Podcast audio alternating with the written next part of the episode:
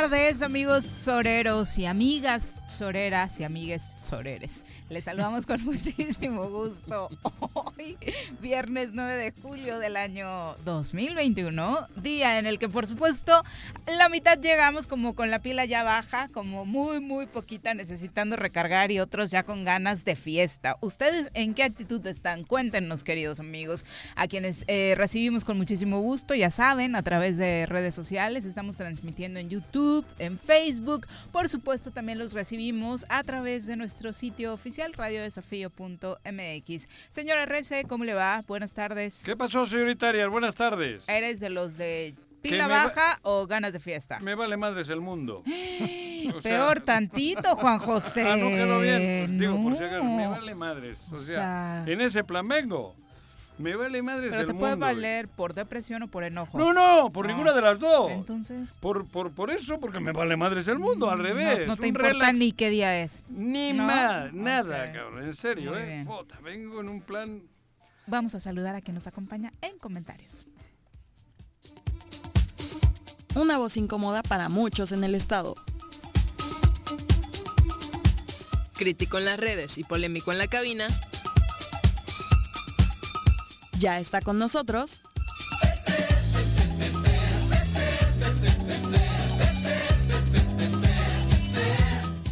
Pepe Montes.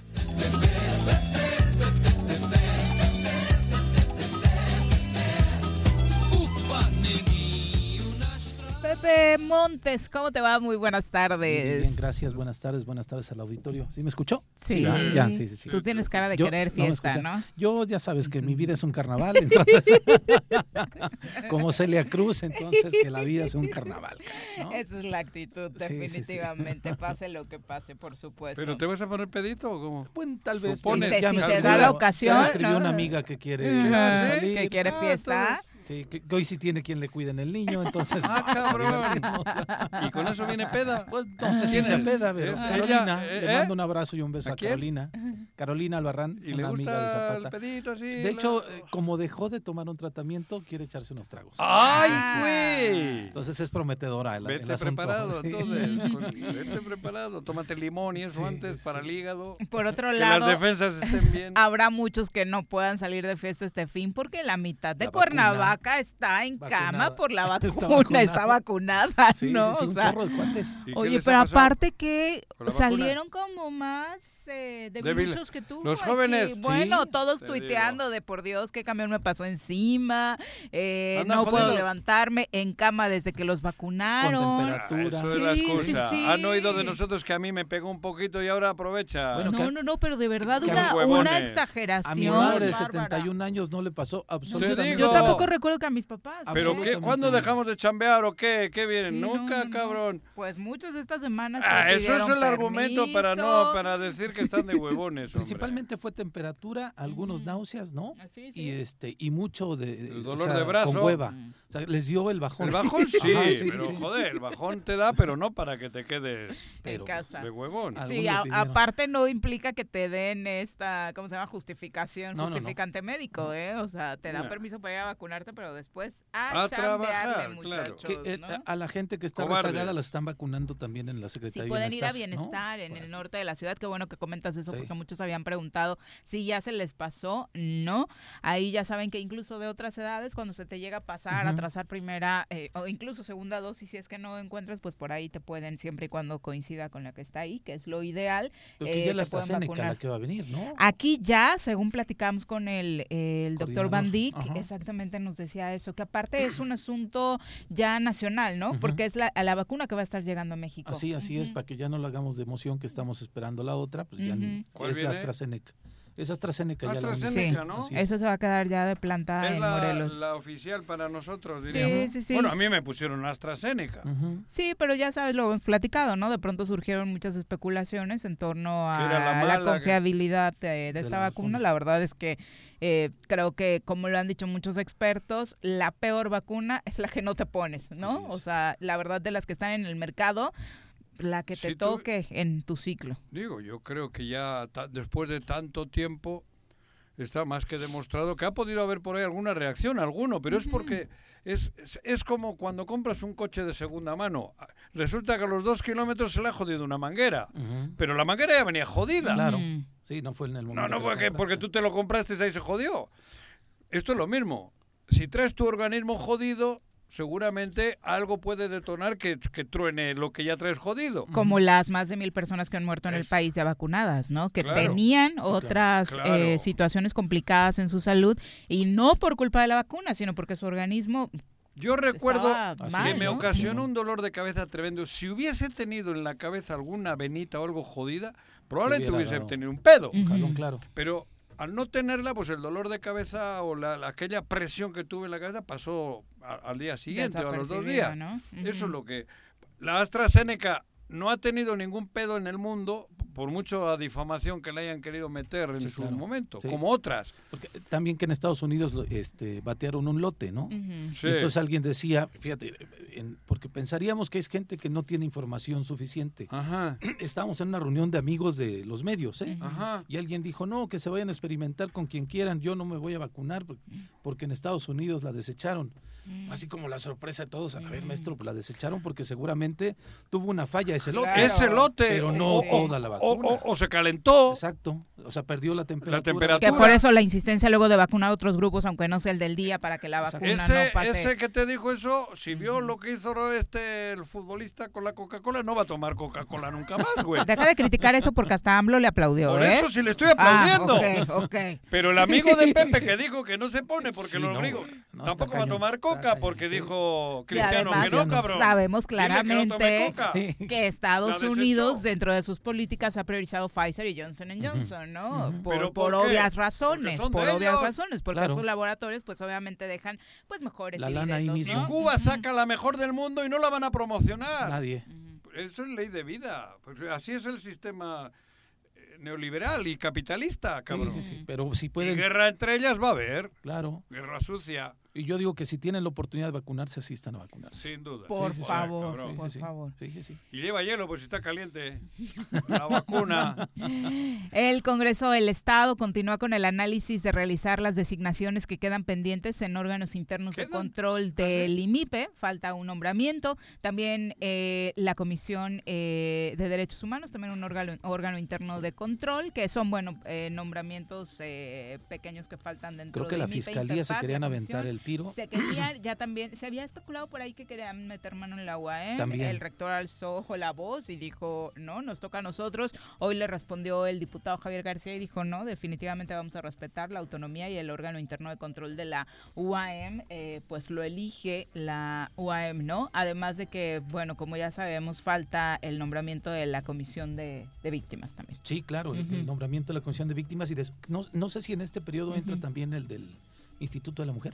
No, es en el, y parece siguiente. que es al siguiente, eh, por- precisamente porque ya hay por ahí voces de quienes podrían ser, incluso sobre la continuidad de la misma Flor de Cire, que es lo que, eh, según se sabe, es lo que suena más fuerte, Ajá, ¿no? Sí, sí, sí, pero sí, eh, entiendo yo que incluso gran parte de la parálisis para nombrar a los magistrados y demás era lo que no se ponían de acuerdo por los órganos internos de control. Esto es lo que los tenía atorados. es lo que los tenía Sacaron los nombramientos mm, más visibles y los órganos internos de control siguen atorados, Sí, sí, ¿no? sí. Y hay algunos que sí se querían chutar el tema de la UAM, incluyendo, decían ellos que se, se chutaban el, el tiro jurídico, ¿eh? pero... Oye, ¿dónde Pues, anda el rector hablando de la UEM? El ex, perdón, el ex. Mm. Ah, no, pues no sabemos. no, Con no, Gustavo no. Urquiza platicamos la semana Huyendo, pasada. huyendo. No, no, no. ¿Sí? Pues es sí. que ya no sé en qué quedó. Sigue como Tiene Es prófugo. Hay recompensa. aprehensión. ¿No ves sí. que ya hay recompensas Oye, importantes cabrón. como en el viejo este en Morelos? Entonces sí, Pero- fue de los primeros al que le pusieron Sí, ayer en otra Sí. mesa estábamos hablando de ese rector. Yo ya había olvidado un poco el tema. No, pero ahí sigue, sigue, el proceso Pero sigue está bien y escondido está, el güey, sí, claro. hay que Sí, decirle sí, a ver sí, dónde, sí. por si nos Pues, toca hay que- hay que salir un día de estos cabrones. Hay que preguntarle a la gente de... A ver Tal vez no ha aparecido porque gobierno. la Fiscalía Anticorrupción puso poquito, son como 100 mil pesos. Ah, entonces por los eso de no. la recompensa, supongo que Ah, a poca pues. gente le interesó dar información por 100 mil pesos. Con eso no, no- no te chingan ni, a- ni- con eso no te chingan ni a les pizza, cabrón. No, para nada. Para nada. Entonces, Súbale, cabrón. Por Sí. eso no ha fluido la información seguramente, Sí, ¿no? pero sí Tiene un sigue. pedo el el señor, proceso ¿eh? sí, claro, bastante grande. ¿Cómo la vida en un santiamén te puede cambiar, eh? De haber sido el todopoderoso aquel que se el, sentía... el líder de las masas. es que ¿cuántos ha habido que ya se han sentido gobernadores y luego han tenido Claro. terre- tremenda Varios. caída, O la locura que decíamos la otra vez, Ah. que muchos que han sido gobernadores aquí ya se quieren sentir presidentes de la República. Y luego mocos Espérense también, en ese caminito para abajo. Pero otros que ya estaban casi... Garrigós, Sí, claro. el amigo Manuel, si ta, ta, ta, puta de ser Dios, Si se enfoca los güey. tres años en su administración Y- y municipal, otra historia hubiera sido. Manuel Sí. por todos lados. Sí. ¿no? Pero a él, a él le, le ocurrieron cosas... ah, eh, También extracurriculares, de- ¿no? extra, Extra, eh, extra cancha. Sí, sí, Ajá. sí. A Sí, Manuel. pero ahí fue una decisión, pum. Sí, del- Sí. y a este rector, que, que era el todopoderoso, diríamos, el líder, de- de- junto con Javier Sicilia. Utilizó la aquella- universidad, desafortunadamente, para sus fines eh, propios. Ese ¿no? es el O sea, error de él. Que hace ocho días que platicábamos tú y yo con el rector Urquizal, enfatizábamos eso, ¿no? Claro. Un reconocimiento a que es un hombre que se ha enfocado directamente en sacar adelante a la universidad. ¿Y qué hizo? ¿Cuándo hemos escuchado de algún escándalo ¿Y ¿Te político acuerdas de, Urquiza, Fernando no? Bilbao? Que ya le hacían de senador también de y la senador chingada, la Fernando. madre. Sí, Fernando claro. Bilbao terminó, siguió en su consultorio y como no sé qué de la universidad. ahí cabrón. en el sí, Consejo sí. de la Sí, sí. Universidad, ¿no? Exacto. Pero sí tienes toda la razón. Y no es Y que- eso es lo que necesita la UAM, por Dios, Y, ¿no? lo voy a decir, no es que yo defienda la administración anterior, creo que había posiciones muy este, claras en algunos movimientos, pero otros nos dimos cuenta que más que un, una, un movimiento social, era un movimiento para buscar posiciones. Exacto, político. no fue un Político. movimiento natural. Exacto. No, lo que le sucede a Alejandro Vera no es culpa de Graco Ramírez. O sea, me parece que él mismo tejió Pero él utilizó a Graco Ramírez para, para, crecer. Sí, claro. Que es lo que creo Pero que no- intenta Sí, sí, decir sí, Pepe, sí, sí, sí. güey. Pe- Y a la por todo lo universidad, que es lo peor, sí. ¿no? O sea, Claro.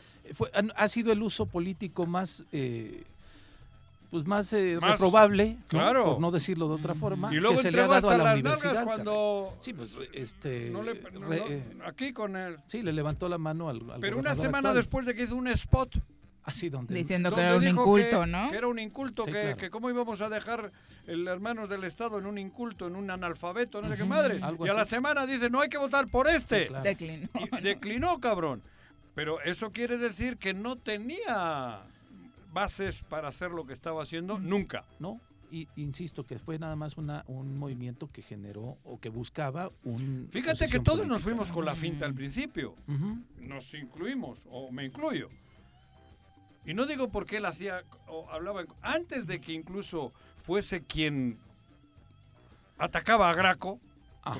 Antes de eso, yo creo que a mí me platicando con él parecía hasta que un día, ¿qué pasó? Que yo te dije, puta madre. En este- una entrevista. Sí, Fue pero- aquí, aquí lo descubriste, no Sí, recuerdo exactamente dije, "Uh, cuál algo le había pasado Pero y me metió aquí un show. pero te acuerdas que antes... ¿Cómo se llama este actor que ha muerto hoy? Sobre una Alfonso persecución, Sayas, ¿no? Sí, algo sí, una- sí, hija. Antes de que fuera real el tema el de que... secuestro. Sí, sí, sí. Se, se traía una comedia rara por ahí. Le dije a Viri aquí, uh, ya por valió otro lado. madre. Y la intuición al señor Arrezo, Sí. pues no le falla, ¿no? Me falla poco. Y te acuerdas es que lo antes, único que no me falla, cabrón. antes recibía a Graco con las puertas abiertas de la universidad, le entregaron un reconocimiento Oye, a Graco cabrón. como el gran gobernador Sí. aliado de, de- y en algún momento se pensó y se debatía en- entre las líderes del PRD que podría ser candidato también Vera, ¿eh? En algún momento en el PRD se consideraba como Cuando posible Graco candidato. estaba Claro, sí, sí, sí. Claro. Sí, sí, sí. Si, si joder, si era querido Graco, porque. Graco hizo cosas al principio, bueno, creo que siempre. Creo que no era que atacaba a la universidad, ¿no? No, no, claro, no. Por eso no era que Graco quería joder a la universidad. Y al principio salía lana, todo estaba bien, cabrón. Sí, después empezaron las rispideces. Cuando, Y fueron las voces de alrededor del rector, ¿eh? ¿Cuándo empieza a cagar la Graco? A los tres años. Cuando quiso ser qué? Este, Presidente de la Presidente de la República. República, Lo güey. que decíamos también, ¿no? Cuando Exacto. empieza a pasearse por todo el Por país. todo el país espectacular. Ay, ay, Exactamente. y abandona lo que sabía hacer, por lo que tanto luchó. Exactamente. Porque Graco preparó su vida para ser gobernador de Morelos, creo entender por lo que he leído, Sí, claro, así fue. Y cuando ya la tuvo, le- creo que le gana algo y dice esto es poco para mí. Sí, y dice. voy Cuando era su meta, cuando con eso tenía, que haber que sido concluir su, completamente, claro, ¿no? una obra de arte, Sí, cabrón. sí, sí. Y punto. Y deja el gobierno en manos de. Garrigós. Sí, Garrigós claro. era gobernador sin pedo. Sí, claro. Empezó a abandonar el ayuntamiento y dejó en manos de otros. Sí, los fines de semana se paseaba en el estado, andaba viendo, tenía Claro, estructuras iba- en claro, distintos lados. Y, y ahí la cagó. Claro. Sí, sí, Ahí sí. la acabó. Dejó de ir a los lugares donde debía de ir como alcalde Exactamente. porque ya se sentía gobernador para abajo. güey. Adiós. Y así uno tras otro. Porque es la misma historia, o sea, Manuel había anhelado toda su vida, así lo conocimos Goberna- cuando tenía 20 años, Sí, sí, ¿no? sí. Queriendo ser alcalde de alcalde Cuernavaca. de su Sí, sí, sí, que fue, creo que sigue teniendo el récord del postulado Más joven. más joven, o Sí, ya sí, lo no, es el más joven. ¿no? Yo creo que sí. Sí, Sí, sí. No Cuando recuerdo. en- en el- se la ganó a tu De amigo, Cuernavaca hablas, ¿no? eh, sí, sí, ¿A quién? al Jorge, ¿no? No, esa fue la primera que pierde. Sí, por eso, desde entonces, Desde como entonces, candidato. En la interna Sí, sí, sí, Jorge pero Rodríguez yo creo que Manuel Como- andamos en las mismas carnes. sí, Entonces tenía como seguramente, 23 como 20 y años. algo, sí, sí. Después unos 26 y- cuando la gana 29 años, Sí, algo sí, así, sí. 29, Ujú. 30 Por eso, seguramente, sí. Imagínate. Pero bueno. Y mira, no y- sé ni por qué nos hemos metido en esta pinche No, Porque preguntaste por. Vera. Ah, por Vera. Sí. Y hablando de Vera, eh, Becerra Chávez eh, habló otra vez sobre Garaco Ramírez, para variar que es el tema favorito, y dice que no demos por des- descartado que ya vaya a caer, porque el gobierno del Estado, la administración actual, ha presentado ante la Fiscalía Anticorrupción y la Fiscalía General de la República otra denuncia por presuntas irregularidades en la administración pasada, ahora por la supuesta compra de papelería por más de 39 millones de pesos. El funcionario estatal anotó que la papelería nunca se ingresó y que, bueno, se habrían realizado a través estas compras a través de unas 15 empresas fantasma. Pregunta A ver si prospera. ¿Cómo sabes que la papelería no ingresó? O sea, la pluma se acabó, el papel se acabó. Si era papel de baño, ¿O lo tenían que tener más- todavía ellos después de tres años? No sé cómo se compra. Y si era papel de baño, con más razón. Ah, no, pero- Porque el culo se, les, se habrá limpiado de todo el acá también, ahí adentro. El, el tema es que esta semana y parte de la pasada Sacar otras. sacaron el tema de Graco otra vez. O sea, Claro. lo saca el comisionado diciendo que no recibió las cámaras completamente, claro. que cayó un rayo y se descompusieron otras y que no le entregaron bien. Justo cuando otra vez está en crisis la An- administración, sí, ¿no? Graco ayer- sirve para salvar. Ayer antier el que sale el gobernador, sí, ayer antier que sale Cuauhtémoc, declara otra vez que la inseguridad por Graco y bla, bla, bla. Graco y los alcaldes, porque ahora sí. ya van en combo, ¿no? Y ahora sale, eh, qué curioso que después de tres años sigue siendo el tema de la papel. administración. Ahora papelería. Pero, joder, se llegaron 30 millones de papel. Gastaba ¿eh? muchas grapas La acá, ¿eh? madre, cabrón, pinche Pepe, De ¿cómo- para papel, hay que aclararlo. va a Ah, claro, claro. No vayan a pensar otra cosa. No vayan a descontextualizar el audio. Entonces, ¡Ah! Cuidado. que mira, ¿no?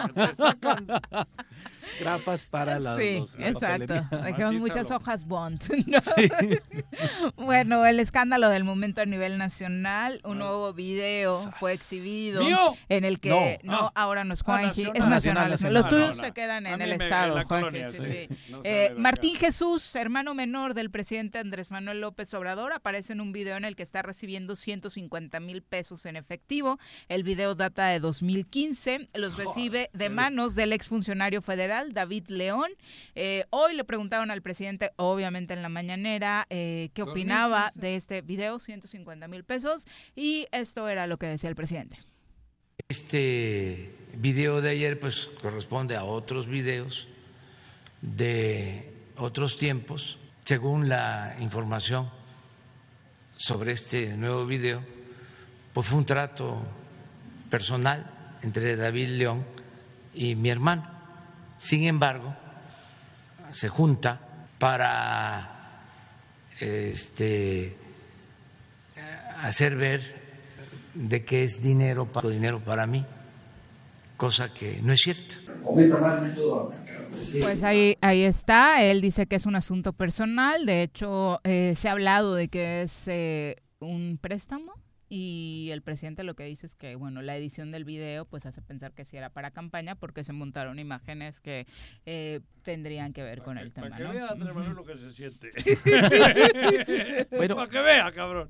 Para que me creas, Andrés. Yo, yo nunca había escuchado de Martín. eh, No, No, yo no yo conocía a sé este es hermano, ese ¿eh? No, ¿no? no. O sea, ese hermano jamás había figurado, creo, El en la famoso, vida Ni el famoso espío, No, sí. el Pío sí, Pío sí. y el otro que le da el dinero. Ah, Ah, David León, ya. Ah, no, no, no, yo tampoco sé quién es. No, No, es una persona relevante. Digo, No, no, no. conocida, no, relevante. Sí, sí, popular no es. Por eso.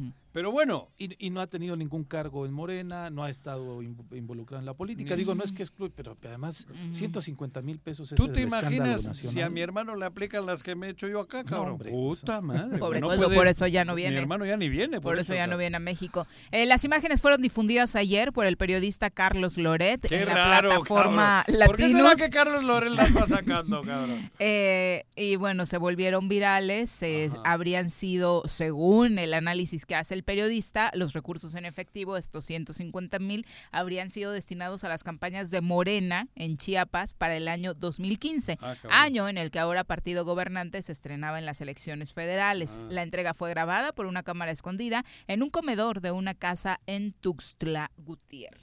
Bueno, ya Una- está en los ¿quién- quién anda comedores. grabando esas cosas, carajo. Pues No, muchos. También. Está cañón. Pues muchos, cabrón, para que tengas cuidado, Sí, güey. para que no. te- Por eso nunca qué recibo lana. Ah, no, creí que, era pasar- creí que eras de los que daba, güey. No, no, no, no, no. Pero además, lo, lo voy a decir así: son Con tanto que 150 mil de pesos. papel no traes para no, no traje ni, un ciento de hojas. grapas, cabrón. güey. 150 mil pesos para una campaña no te sirve para nada. Para No. colocar Bueno, que sé. 100 lonas. El metro de lona te cuesta 45 pesos, el más barato en la campaña. Ajá. metro cuadrado de lonas, ¿no? Entonces, haz la sumatoria, perdón. O sea, Bueno, pero además, el hermano y el otro güey, ¿qué? sí, Digo, Andrés Manuel no tiene que ver con lo que haga tu hermano. Que diferente fue cuando le agarran, le, le- le meten la, la emboscada a Bejarano, Ah, que claro, era claro, funcionario. Claro, que era Y funcionario. al otro a Imad, que Ujú. Imad se tuvo que ir y desapareció. de la- el marido era el marido de, De Claudia. de Claudia. sí, así es. Y ese chico se dejó ya la por la emboscada que pero ahí sí Sí, eran agarrar dinero directos. siendo funcionario tienes que justificar y demostrar para qué era. Y ahí sí eran varios fajos. Pero a mí si ahora me Sí, agarran no, no eran dos pesitos Sí, allá. ahí ¿no? Ah, no, sí, no, sí, sí, la- pero- eran varios fajos. Por eso fue el señor de la liga. Pero, pero si tú y yo nos vemos en un restaurante y me das un fajo, el pedo no es político, el pedo, el pedo es con Hacienda en todo caso. sí, así es. Así es. Eso sí, Sí, sí, sí. el, el hermano de Andrés, Andrés Manuel entonces sí era un don nadie, porque ahora resulta que hablan que es el hermano del presidente. Así es. Pero en el, en el 2015 le vomitaban la mayoría de estos cabrones que ahora le están Era jodiendo. el suspirante más, nada más. Pero muy suspirante. Pero, joder. Entonces, ahora resulta que lo que hizo el hermano. Que yo no le estoy defendiendo ni Ah, al no, ni- ni Porque yo, ¿eh? seguramente ese dinero sí fue para las campañas. Tal vez, Tal o no. vez. Pero es- ¿Será? O es que no. Yo lo que digo es que este cuate Pero ni si lo han hecho todo el mundo. ¿No? Claro. Es que a mí lo que me caga que estos santurrones que ahora van de. Toda su vida se han dedicado a eso. Las cenas que hacían con los empresarios. Pero ¿para ese argumento cheques. tampoco le gusta a la gente, Juanjo. Es decir, lo Estoy de hicieron los acuerdo. otros. No, ni- no, ni- eh, y lo eso hicieron los que hoy justifica. dicen que está mal. No, no. Yo no estoy hablando que hicieron los otros. Estoy diciendo que los que hoy están sacando eso como que es un sacrilegio, lo han hecho toda la vida. Toda la vida han pasado la, la- la- el cepillo, charola. La charola, La charola, en ¿eh? cenas, en esto, y luego vas a un restaurante, en el Tox, en el Sambors y la hostia, y ahí, ahí, ahí les entregan el dinero. ¿Qué vienen con hostias? Si todo el mundo lo hemos visto. Joder, estos santurrones que ahora están diciendo que eso está mal 150 mil, se han chingado 150 mil millones. Sí, claro. Joder, pero millones. Sí, yo insisto que la cantidad ¿Qué campaña? es una cantidad muy mínima. Yo ¿no? estoy. Bueno, sabemos todos que así se ha Claro. funcionado, pero de todos. Sí, sí, sí. Hasta en Morena ha habido recaudación, güey. Claro. Así, hasta en Morena. Ahora, no es ilegal también, ¿eh? ¿Eh? O sea, hay, hay- la misma, el mismo INE te permite recibir donaciones. Pero hay que permite- declararlo. Eso sí, hay, Hay que, que declararlo. declarar. La onda es que en el contexto político, yo insisto, a este cuate nunca lo había escuchado en la vida pública. No sé quién No. es. De Morena, No. ni en la vida ¿Cómo pública, Andrés el Manuel. hermano? A diferencia de Pío, Sí, Pío. la- que Pío sí andaba en toda la. República, venía aquí a Morelos muy seguido. Polémico. Sí, era operador, era operador claro, político, sí, sí, A ver, sí. pero hubo un hermano que le mandó a la chingada. El que no lo quiere. Eh, Hubo uno que El- no. que es el vive en mismo. Tabasco, no, no, Sí, eso no. debe ser Hubo otro. uno que se fue al PRI, Sí, creo. cierto, no sé qué pasó, razón. ¿no? Sí, sí, sí, que decía que Andrés Manuel estaba... Que estaba mal, Sí, que estaba loco y que él iba con el PRI. Sí, sí, sí. Hubo otro hermano que no recuerdo cuál fue. Sí, sería interesante. Arturo. Ah, mira. Arturo López. Ese fue el otro hermano que le mandó a la, A o la sea, goma, que, sí. que lo mandó loco, lo empinó, Sí, sí, sí. di- pidiendo el voto para otros. Creo que fue la, ahora que ganó, Sí, sí, apoyó al PRI. Sí, pero al este PRI. Martín jamás había escuchado yo de Y este Martín, pues no, bajo, perfil bajó, ¿no? Sí, digo, no necesariamente tendría que dedicarse A a la, política, ¿no? O sea, Pero recuerda lo de Be- Bejarano desapareció él, desaparece en cargos públicos, porque sigue siendo un gran operador de, de la, de la izquierda mexicana. Claro. Mm. Ahora, lo importante será ver este cuate que era funcionario, ¿no? Si lo El otro. encontramos, sí, claro. A Claro. ver qué declara, ¿no? A ver de dónde sacó el dinero ese, o a ver si era... ¿Por qué se reunieron? ¿Dónde lo grabó exactamente? Claro, ¿no? por qué le dio ese- igual era, era... casa de él, era casa de ¿De alguien quién era la casa? O era por condones, claro. porque igual era una inversión en condones. En cubrebocas como Adame. En Exacto. cubrebocas. En aquel, en aquel entonces aquel igual eran no, no condones tanto, sí, por sí, lo sí. del SIDA. Son fue ya la 2015, una- ¿no? 2015, 2015, sí, ¿no? elecciones Ah, en no, ya, ya, Chiapas, que eran no, las ya, primeras en las que participaba Morena oficialmente. Una con 20, una con 30 ya. Vamos a una pausa, regresamos con más. Ya llegó el verano y la forma más segura de disfrutarlo es siguiendo las medidas sanitarias ante la pandemia. Cuidémonos entre todos. Verano. El verano es azul.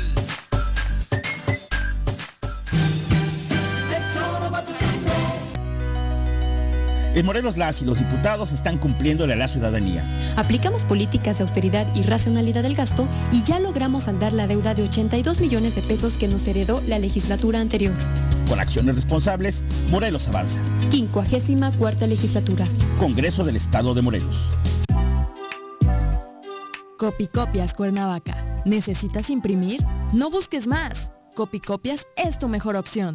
Somos los expertos en publicidad, impresiones, fotocopiado y diseño web. Te ayudamos con tus tarjetas, volantes, lonas, escaneo, sublimado, vinil, playeras y mucho más. Visita nuestro catálogo y agréganos en WhatsApp al 777-349-5053 o llámanos al 777-244-4232. Encuéntranos en San Cristóbal número 3, Colonia San Cristóbal, en Cuernavaca, Morelos.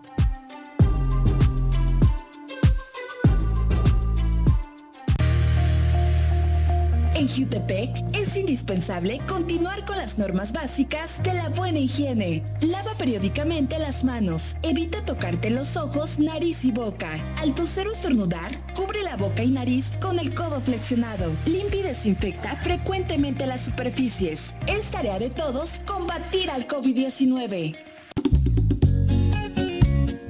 Cafetería, tienda y restaurante Punto Sano. Contamos con comida vegana y vegetariana porque nos preocupamos por tu salud. Ven y conoce nuestros productos orgánicos y suplementos alimenticios. Al interior de Plaza Andrómeda, local 19, en calle Pericón, Lomas de la Selva. Contáctanos al 372-3514 o búscanos en Facebook como Punto Sano Cuernavaca.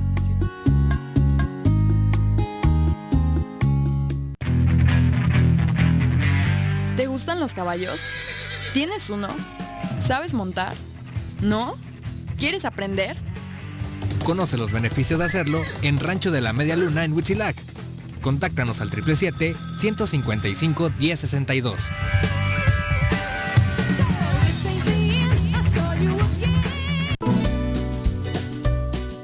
No importa el color del semáforo, debemos seguir protegiendo nuestra salud ante el COVID-19. Aunque estés vacunado, mantén el uso del cubrebocas en todos los espacios compartidos. Te cuidas tú, nos cuidamos todos. Ayuntamiento de Cuernavaca. ¿Eres amante de los animales y te gusta consentirlos y mantenerlos sanos? Yunca Veterinaria es la mejor opción para ti. Contamos con servicios de estética y veterinaria canina y felina y además atendemos mascotas exóticas como aves y reptiles. Las mascotas son parte de nuestra familia, es por eso que en Yunca los atenderemos como tal. Contáctanos al 777-179-8571 o visítanos en Avenida Cuauhtémoc número 53 en Plaza Los Amates, Colonia Quintas Marta.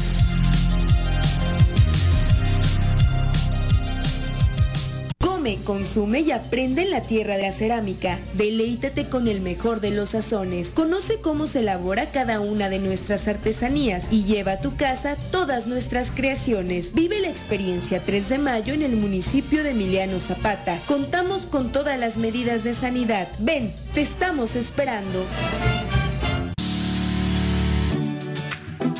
El Choro informa. Dato curioso, ¿sabías que existe una parte del cuerpo donde no llega la sangre? El cuerpo humano es un enredo de conexiones que permite la circulación sanguínea a cada rincón de este, excepto en una parte. La córnea recibe oxígeno directamente del aire, por lo que no necesita suministro de sangre como el resto del cuerpo.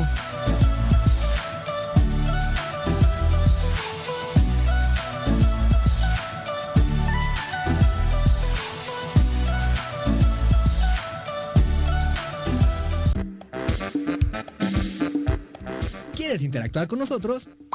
Búscanos en nuestras redes sociales como El Choro Matutino. Agréganos en WhatsApp al 777-443-4208. ¿Y por qué no? Sintonízanos desde la página web www.elchoromatutino.com. También puedes llamarnos a cabina al 311-6050. De lunes a viernes, de 1 a 3 de la tarde por Radio Desafío. Somos la mejor revista informativa del país. Somos... ¡Ahí viene una ola! ¡Ahí viene otra ola! ¡Ahí viene otra ola! Que no te agarre la tercera ola en este verano. Mantén firmes las medidas sanitarias y usa cubrebocas. Cuídate y cuidémonos todos.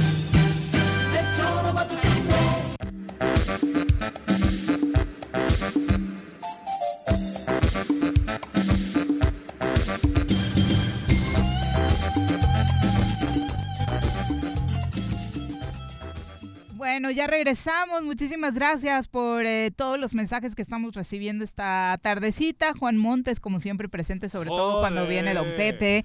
Eh, un abrazo. a mí me daría pena que mi hermano esté yo, todos yo no tengo tías que me pongan nada en el Facebook. Ah, Es mejor que hable tu hermana, y, y un abrazo muy especial hasta Uruguay a do- don José Enrique Eh. No García. Duarte, un crack de, de los futbolistas Pepe ahí.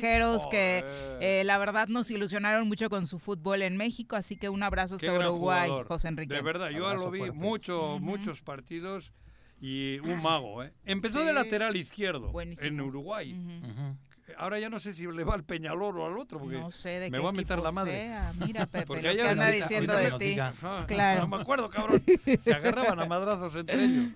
Pero Pepe empezó de lateral izquierdo y terminó siendo el mejor 10 que he visto yo. Después. Una técnica. Impresionante. Sí, sí, sí. Al, al Irapuato lo subió, le subió al San Luis, eh, eh, al Pachuca. En primera armó unos desmadres. Y debe estar triste por lo que está sucediendo con, el Irapuato, Irapuato, ¿no? porque justo en sus redes sociales compartía, compartió toda la liguilla, pues esta emoción por el posible regreso del Irapuato a, al, bueno, Él a una- fue el a la liga de expansión y bueno, Cuando ganan los dos títulos la trinca fresera, que luego lo llevan a Cuando Veracruz. existía segunda. No era primera Era A. primera A. Era primera A. Y en la primera A, José Enrique con Cristian, con, con el otro uruguayo. le ganaron a nuestro Cruz Azul Ah, los dos. Ajá. Los Sí, dos. sí. Sí. Fue dos veces campeón y eh, subió en automático. Pero el gran líder fue José Enrique Es del García. Nacional. ¿Es del Nacional? Nacional. Puta, yo dije del Peñarol. ¿no? me voy a meter la Nada madre. que ver, cabrón. Enrique, perdona, cabrón. Es- sí, no, ya, no, ya es la edad, José Enrique, ya es la edad. Pepe, perdón. Una con 36, vamos a entrevista. Ya nos acompaña a través de la línea telefónica el magistrado presidente del Tribunal Superior de Justicia del Estado de Morelos, magistrado Jasso, Rubén Jasso. ¿Cómo le va? Muy buenas tardes. ¿Qué tal? ¿Cómo estamos? Buenas tardes. Saludos a todos en el estudio. Hola. Ya con equipo completo, magistrado, ¿cómo se vive en estos días en el Tribunal Superior de Justicia? Bueno, nos falta todavía un magistrado, ¿eh? No está Ah, sí, claro, claro. completo. Estamos Ah, al sí. 99%, Ujú. pero bueno, este, a comparación de el año que vivimos, pues bueno, hoy empezamos, creo ya una, este, inercia en segunda instancia que nos ayudará a avanzar más en las apelaciones de todos los justiciables y ver que no hubo en este tiempo, en este año, eh, retraso en la administración de justicia. Casi se dejan todas las ponencias al día. En, eh, poniendo un poquito los ejemplos de Juanjo, cuando estamos en el fútbol, si hay menos de 11, si se resiente, el equipo baja. Acá la afectación que, que tuvo el Tribunal Superior de Justicia con estos magistrados de menos y todavía con uno ahora, eh, ¿cómo ha sido? ¿Qué tan complicado ha resultado para quienes llevan la Administración de Justicia y sobre todo tratando de dejarle claro a la ciudadanía, a los abogados, eh, esta parte de por qué se vuelven complicadas ciertas actividades dentro del tribunal? Sí, pero fíjate que en la parte eh, electrónica que pudimos echar a andar en el Poder Judicial nos ayudó bastante. Eh, aquí la cuestión era, por ejemplo, en la ciudad de Cuautla, dos magistrados que tienen su ponencia en, en Cuernavaca, el magistrado Andrés Hipólito y la magistrada Maridalia, Ujú. pues bueno, la complicación es ir y venir y tener ponencia en Cuernavaca y ponencia en Cuautla. Sin embargo, eh, con la autorización de las audiencias telemáticas, eh, hubo la oportunidad de desahogar el trabajo con mucho tiempo, con mucho tiempo. La verdad es que el viaje a, a Cuautla, a la ciudad de Cuautla, son dos horas, una de ida, una de regreso, mínimo. Y esas, esas dos horas hoy se aprovecharon llevando las audiencias de forma telemática, que les daba la oportunidad de desahogar aproximadamente entre cinco y siete audiencias al día, Lo que de una forma presencial solamente podríamos hacer tres o cuatro audiencias. Entonces, esta parte nos ha ayudado bastante para desahogar el trabajo con estos magistrados que nos apoyaron en todo momento.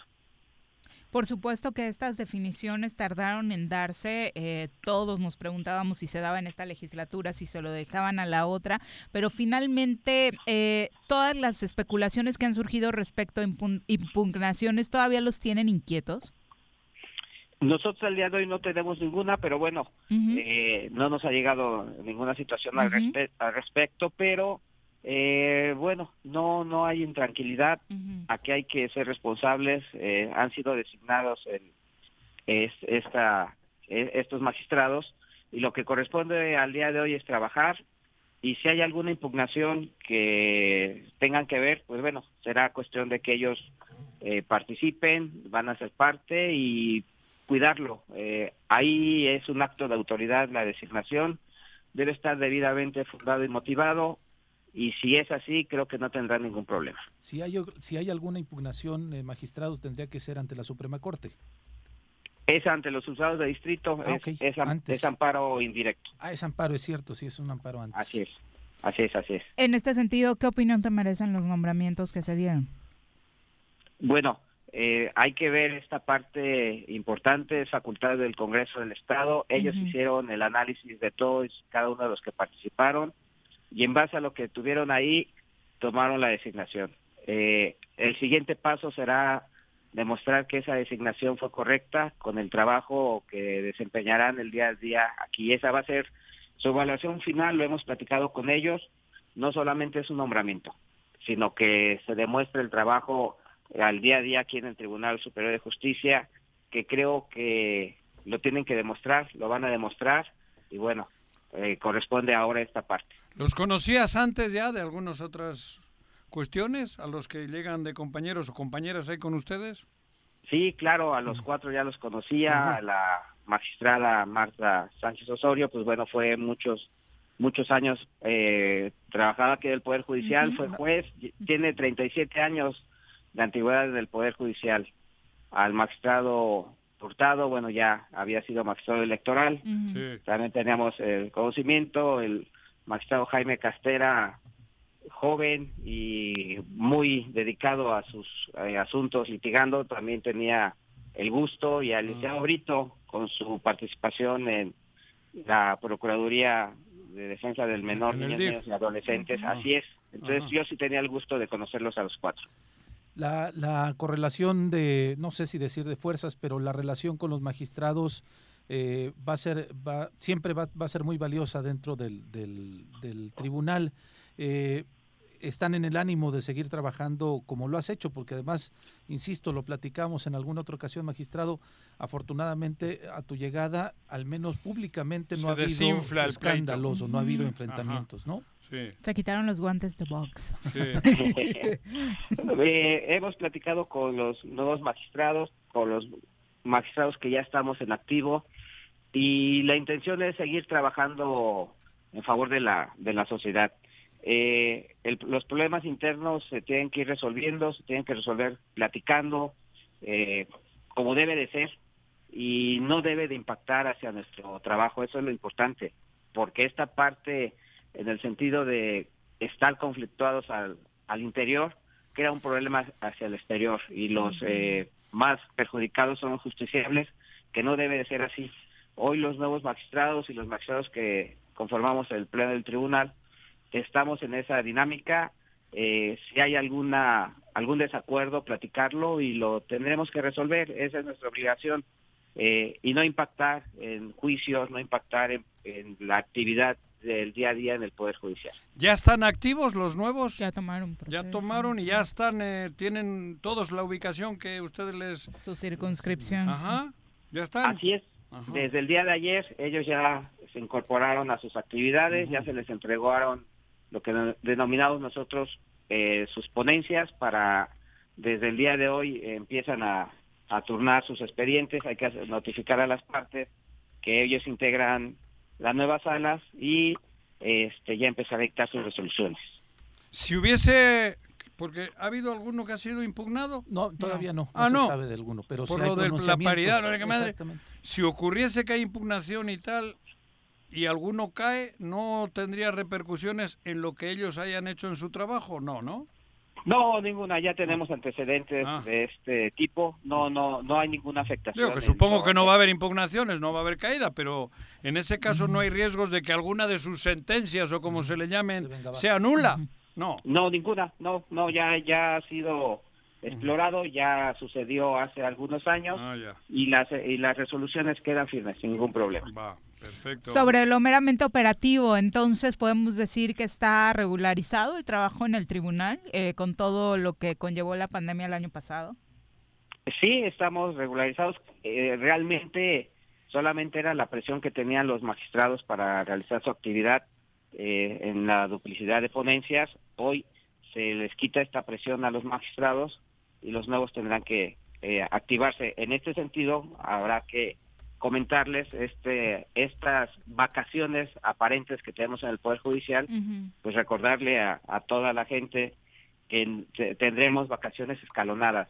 Es decir, no cerramos, se queda medio personal a trabajar, eh, tienen derecho a tres semanas, regresa el otro 50%, así que no cerraremos este mes de julio eh, el Tribunal Superior de Justicia, seguiremos trabajando. Perfecto. Que sea para bien, Sí, magistrado. Claro. Así es, la verdad es que es eh, regresarle algo a la sociedad, una parte que, que se la merecen y que nosotros tenemos la obligación. Eh, no es fácil, pero bueno, tenemos la obligación y trabajaremos estas vacaciones. Muchas gracias por la comunicación, magistrado. Buenas tardes. No, al contrario, con gusto, estamos a la orden. Un abrazo a todos. Hasta luego. Buenas tardes. Fíjate que había dos vías. Fíjate que dos vías para hacer el, el, este el, el amparo. Ujú. Podría promoverlo el propio tribunal si viera que algún nombramiento no les pareciera. Ajá. y la otra que uno de los afectados, de los que participaron los que en el perdieron. proceso, no estén de De- acuerdo. no, de los que perdieron, de los que no los fueron que no fueron designados, ¿no? Entonces ya vimos que el magistrado, que por parte del tribunal, no, evidentemente no va a haber nada. Ya entonces esperaremos a ver si, si Y alguna, porque la barra de ¿El abogados fue la caso que de la equidad ¿no? sería en automático? No se pregunto. No. Tiene que haber alguien que impugne. Que impugne, for- forzosamente. Porque sí. si hay una ley de equidad y, tendrían y- que haberla y- y detecta, no hay nada que detecte que no hay equidad. Te digo que Tiene que haber alguien, que la... que la impugne. Ah, mira. ¿no? Entonces, Mira. no ha habido nadie. No hay so- bar, no van al bar. Y podrían pro- este, el promover el amparo a alguna mujer que haya participado ahí, que se haya Exacto. sentido violentada, ¿no? Oye, pero fíjate, ha- hace poco, le- bueno, a él le, le hemos comentado, ¿no? Que fue un poco el, el, el- el apagafuegos, cabrón. Pues es que le Porque fue un pedo, ¿se acuerdan? E incluso su propio nombramiento generó Sí. tensión y creímos que iba a continuar por esa Claro, línea su administración. Porque era del otro, ¿no? de un grupo determinado. Sí, sí, claro. Y de ahí para acá, digo, no, ha sido, por lo menos... Se calmaron las Se aguas. calmaron las aguas. Al menos hacia afuera no sabemos nada, ¿no? Pero antes era todo para afuera, güey. que la sí. güerita para arriba, que la güerita para abajo. Que la güerita para arriba, que la güerita para abajo, puta. O que nadie la soportaba. Que si ¿no? estaba Sí, eh, sí. cenando con Sanz, que si estaba, que si era de Graco, que, Que si si era de Pepe, de Pepe no tuyo. No mío, de otro. Cabrón. Sí, y sí, ahora sí. mira, Capacidad de diálogo ha tenido. Eso, Caso, ¿no? ¿qué es lo que- es lo que ¿Qué hace falta hace en otros poderes? ¿qué, ¿no? qué es lo ¿Qué que hace falta falta? hace? Sí, sí, sí. Mm. Eso, cabrón, tan sencillo como el ejemplo este.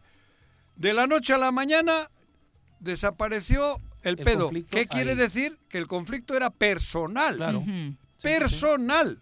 Sí. Ambiciones personales. Desde luego. Porque ahora ya no hay conflicto, cabrón. Pero además creo que también hay que ponerle esa cualidad a quien se elija como líder en alguno de los poderes, ¿no? Claro, Eh, la capacidad de conciliación es muy, Hombre, muy, muy Salomón necesaria. se de hizo famoso por eso. Claro.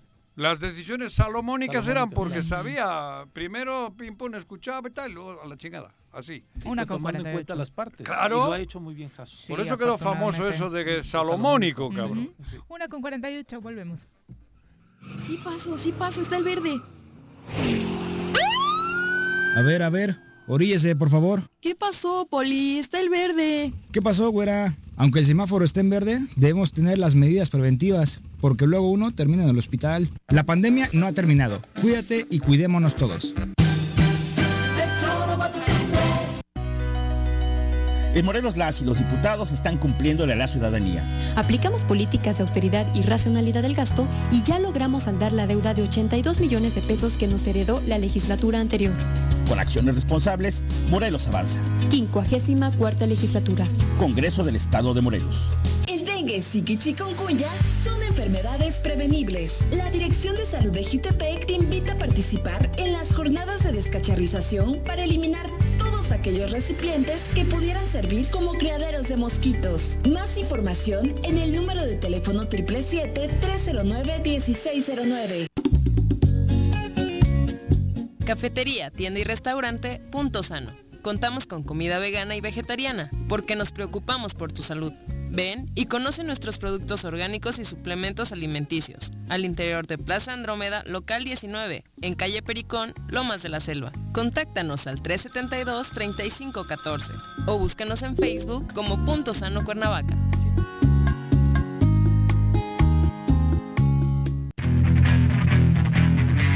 ¿Te gustan los caballos? ¿Tienes uno? ¿Sabes montar?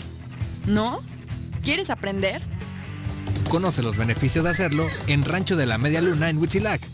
Contáctanos al 777-155-1062.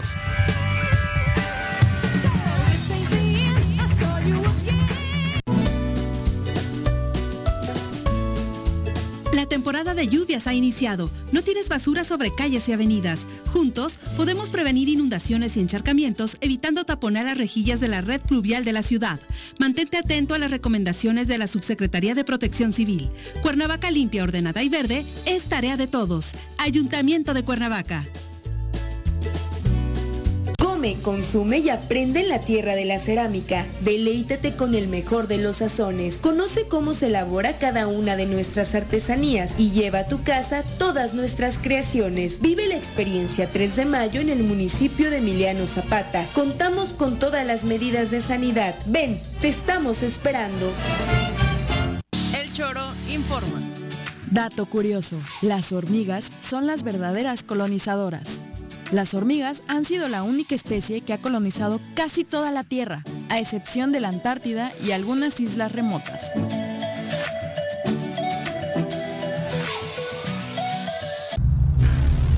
¿Te gustó estar un año encerrado en casa? Sabemos que no. Sigue cuidándote y evitemos el regreso al semáforo rojo. Lava tus manos, usa gel antibacterial, mantén sana distancia y utiliza cubrebocas. Cuidémonos entre todos.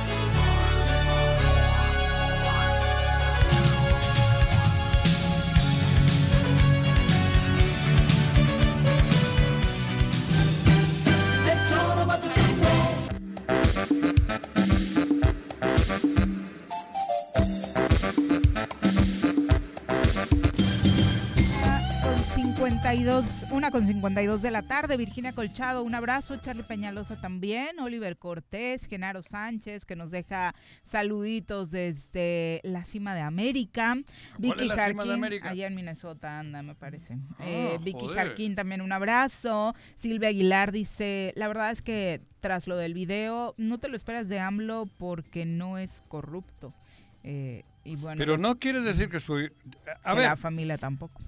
Es distinto lo de Bejarano, porque en horas de trabajo, en la oficina, tal, ahí no podía decir nadie que no había corrupción. Sí, era funcionario de él. Pero yo en un table, que me repartan dinero, no tiene... A mí o a ti, que no somos funcionarios, no ti- a las 12 de la noche no, no tiene... no- ahí no hay pecado, güey. Ah, si te agarran, si te tienes mucho dinero, Hacienda te puede reclamar. Claro. Eso sí. Así es. A ver, güey. ¿De dónde está? ¿De ¿Por qué dónde? fue? Esa Ese ¿qué tubo onda? ha dado mucho, güey. Sí. Ese table está cabrón. ¿no? Sí, y además que se hablan incluso de los hermanos incómodos, ¿no? Ujú. Alguno decía de broma, bueno, Salinas tenía un hermano incómodo, Andrés Este, Manuel sí, tiene sí. dos, pero lo que haga un hermano también Pero no determina lo que este, Pero hagas Pepe, tú. son usos y costumbres de todo el mundo. Yo no sé si este caso encaje, pero lo normal es que encaje. Que si haya sido un cabrón que le ha dado lana para la campaña determinada, no sé quién, güey. Porque lo, ha hecho, lo hace todo el mundo. Distinto es decir que está bien o mal.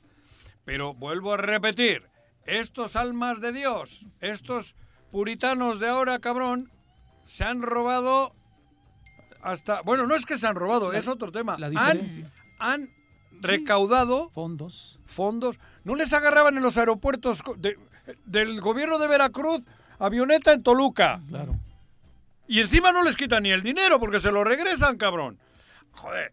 Y ahí eran millones. Millones. Aquí bueno, la- hasta en el aeropuerto de Cuernavaca. Había también. Cabrón. La diferencia es que aquí hay video, ¿no? Claro. Y por eso. Pero ahí les agarró la policía. Sí, claro. No, no, no. La de Toluca fue mayúscula. Pero mira, yo insisto, el Una- tema es- Un funcionario del gobierno de Veracruz con chingo Llegando. de lana en efectivo en un maletín en Toluca. Detenidos. A los, al rato, vuelta para atrás con el dinero. Sin ninguna acusación, sin No ningún cargo. nada, no Hombre, pasa nada. no me jodas. Aquí el tema es, lo se entiende prácticamente, el, el periodista Loret ha sido un crítico eh, de la administración, por eso utilizan esa, esa vía y el objetivo es dañar la imagen del ¿Ha sido un presidente con el tema de ha sido un corrupción. vehículo? Pues yo creo que tan, las dos cosas, ¿no? Pero Crítico. el Un gran es- investigador, porque también le llega muy Sí, buena también le ha llegado ¿no? buena Sí. información. Tiene- neta, Holmes tiene con él, ¿eh? Pero insisto, es, el objetivo es decir, Andrés Manuel es igual que todos, ¿no?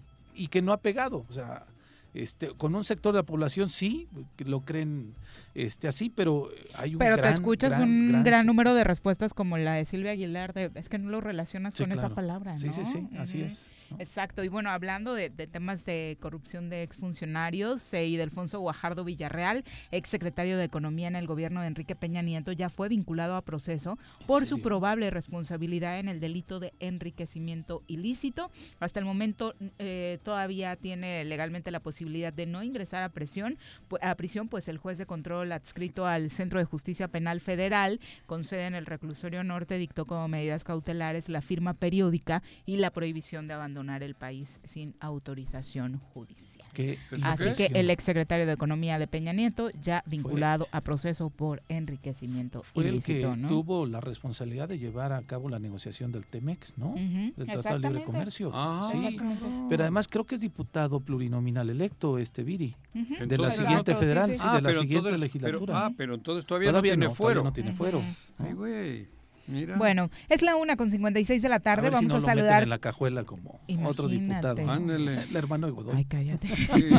Saludamos con muchísimo gusto a la doctora Angélica García Pérez, quien es coordinadora hospitalaria de donación de órganos y tejidos en el IMSS Morelos, porque nos encantaría, por supuesto, conocer es- más detalles Uh, de de- esta sí. noticia que conmovió, creo que a todos en, en las últimas horas. Doctora, te saludamos con muchísimo gusto. Muy buenas tardes. Buenas tardes a todos. Gracias por su invitación. Como siempre, es un, un honor y una oportunidad muy grande eh, compartir con ustedes.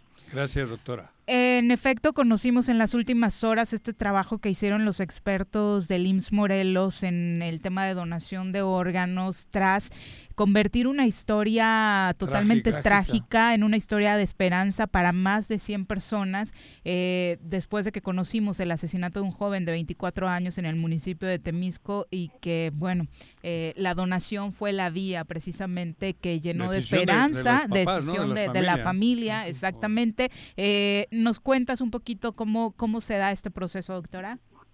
Efectivamente, ustedes acaban de decir el punto clave. La decisión fue de la familia. El deseo que, que ellos respetaron de su hijo en vida, llevarlo a cabo pese a todas las circunstancias, independientemente de las mismas, decidieron que este evento tan trágico tuviera un, una historia diferente y tener pues presente a su hijo de alguna otra forma y no solo ellos, muchísimas más personas. Yo creo que hace falta tener una fuerza impresionante.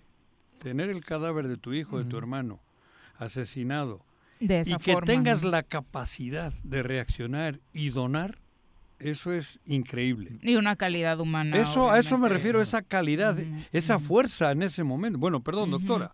Se es- me enchina la piel. Sin duda, a todos nos conmovimos, doctora. Fue eh, lo que ustedes llaman una procuración multiorgánica eh, que beneficia a 106 personas, según Todo el sabemos. Eh, eh, de pronto estas cosas como que no las platicamos mucho, pero en tiempos se tiene que tomar rapidísimo la decisión. Por eso, ¿no? Sí, sí, sí, se parte aquí y algo que, que evidentemente es la piedra angular es que las personas estén informadas, que comuniquen a su familia y que efectivamente en ese momento tan difícil como es la pérdida de un ser querido tengan esa fortaleza y de verdad todo este ímpetu para llevar a cabo este este acto inmenso de generosidad y de amor que evidentemente tiene que ser una situación pues de celeridad Por eso. para preservar el mayor número de órganos y tejidos. ¿Cuánto tiempo? Porque ¿cuánto- ¿en cuánto tiempo hubo que reaccionar para que esa Rescatar, cantidad de órganos hayan se- sirvan para otros seres humanos?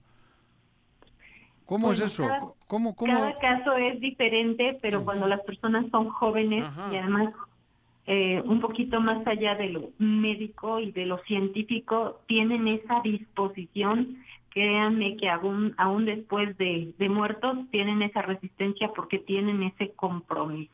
Pero evidentemente los procesos deben de darse por lo menos en las, lo ideal sería 12 horas después de la muerte encefálica para que estuvieran óptimos, sin embargo a veces lo hacemos 24 o 48 horas Ah, pero los cuerpos están eh, pues, Congelación. apoyados, apoyados por todo un arsenal de, Ah. de- de medidas para preservarlos. Sin embargo, se hace lo más pronto que se pueda, sobre todo partiendo del momento en que cada familia nos diga sí.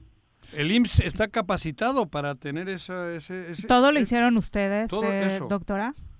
Eh, bueno, nosotros tenemos licencia de procuración, de donación de órganos y el IMSS obviamente eh, somos una familia enorme en todo el país. Hubo movimiento de los equipos de procuración de, como ustedes saben ya, de la raza del siglo. XXI, este, del Estado de México también. Entonces se hace todo en forma muy, muy rápida, de forma muy ordenada, apegada a la legalidad, a la normatividad institu- institucional, a la ética. Bueno, es una situación muy cuidada, muy rápida para ese desplegamiento de, de todo eso- ese equipo profesional para que se procuren esos órganos y se trasplanten en forma inmediata. Doctora, acuérdate, ¿recuerdas algún caso similar? Es decir, que haya impactado a tanta gente eh, esta donación, una donación. Eh, sí, sí, eh, hemos tenido, este, no habíamos tenido nunca un corazón. Cada caso es diferente y desde la donación de una córnea que es un regalo maravilloso, hasta la donación de, de, córnea y hueso, hasta la donación de hígado, riñón eh, y lo demás, los demás tejidos. Este es el primer caso en donde pues, se procura también corazón. Sin embargo, les puedo decir que no es uno más o, u otro menos. Cada regalo es tan especial nos han dado lo más sagrado que tiene la familia, que es su ser querido, desde una córnea hasta un corazón. Ninguno pesa más que el otro porque cada persona que lo necesita solo sabe cuánto lo evalúa. Si bien es cierto que puede vivir sin una visión, o, pero yo quisiera saber quién quisiera vivir sin ver, ¿verdad? O sea, no podemos ponderar. Claro que sin un tejido podemos vivir pero la calidad de vida es tan importante como la vida misma. Así que agradecemos en esta ocasión todo, todo ese despliegue de bondad que tuvieron. Y sobre todo, en otras ocasiones no ha sido posible, no porque la gente no quiera donar, sino porque las circunstancias de la persona no permitieron esa procuración por las condiciones en las que falleció. Por eso, doctora, yo creo que no ha salvado o ha ayudado a 100 personas ha creado una conciencia espectacular. Es que el mensaje sobre la todos, claro. A todos, creo, a todos nos ha movido, pero nos ha movido en favor de la donación. Porque es una cosa, digo, eh, nos, ha conmovido. pero nos ha conmovido porque, no, no por el hecho de a 100, que hay que donar, que tenemos que tener esa solidaridad. Y, la familia está demostrado algo impresionante. Y que si tu cuerpo puede seguir sirviendo de algo después de eso, ojalá pudiera hacerlo como dice la doctora para darle mejor calidad de vida a muchas personas. Eh, em, escuchamos cotidianamente el tema de las córneas, de los del hígado, los riñones, pero hablabas específicamente del corazón. Sí es mucho, muy complicado, lo sigue siendo encontrar donantes, eh, doctora. ¿Al corazón? Sí, digo ya. es más complicado encontrar corazones. ¿Por las circunstancias de muerte? Por las circunstancias este, de que empiezan a disfuncionar más rápidamente, de alguna enfermedad asociada, del tiempo que tienen ya hospitalizados, de muchos factores. ¿No sirve? Procurar un, corazón o eh, procurar unos pulmones es, es más difícil por la complejidad que, que, este, que lleva el, el mantener a, este tipo de pacientes con, con estas circunstancias que sean adecuadas, pues.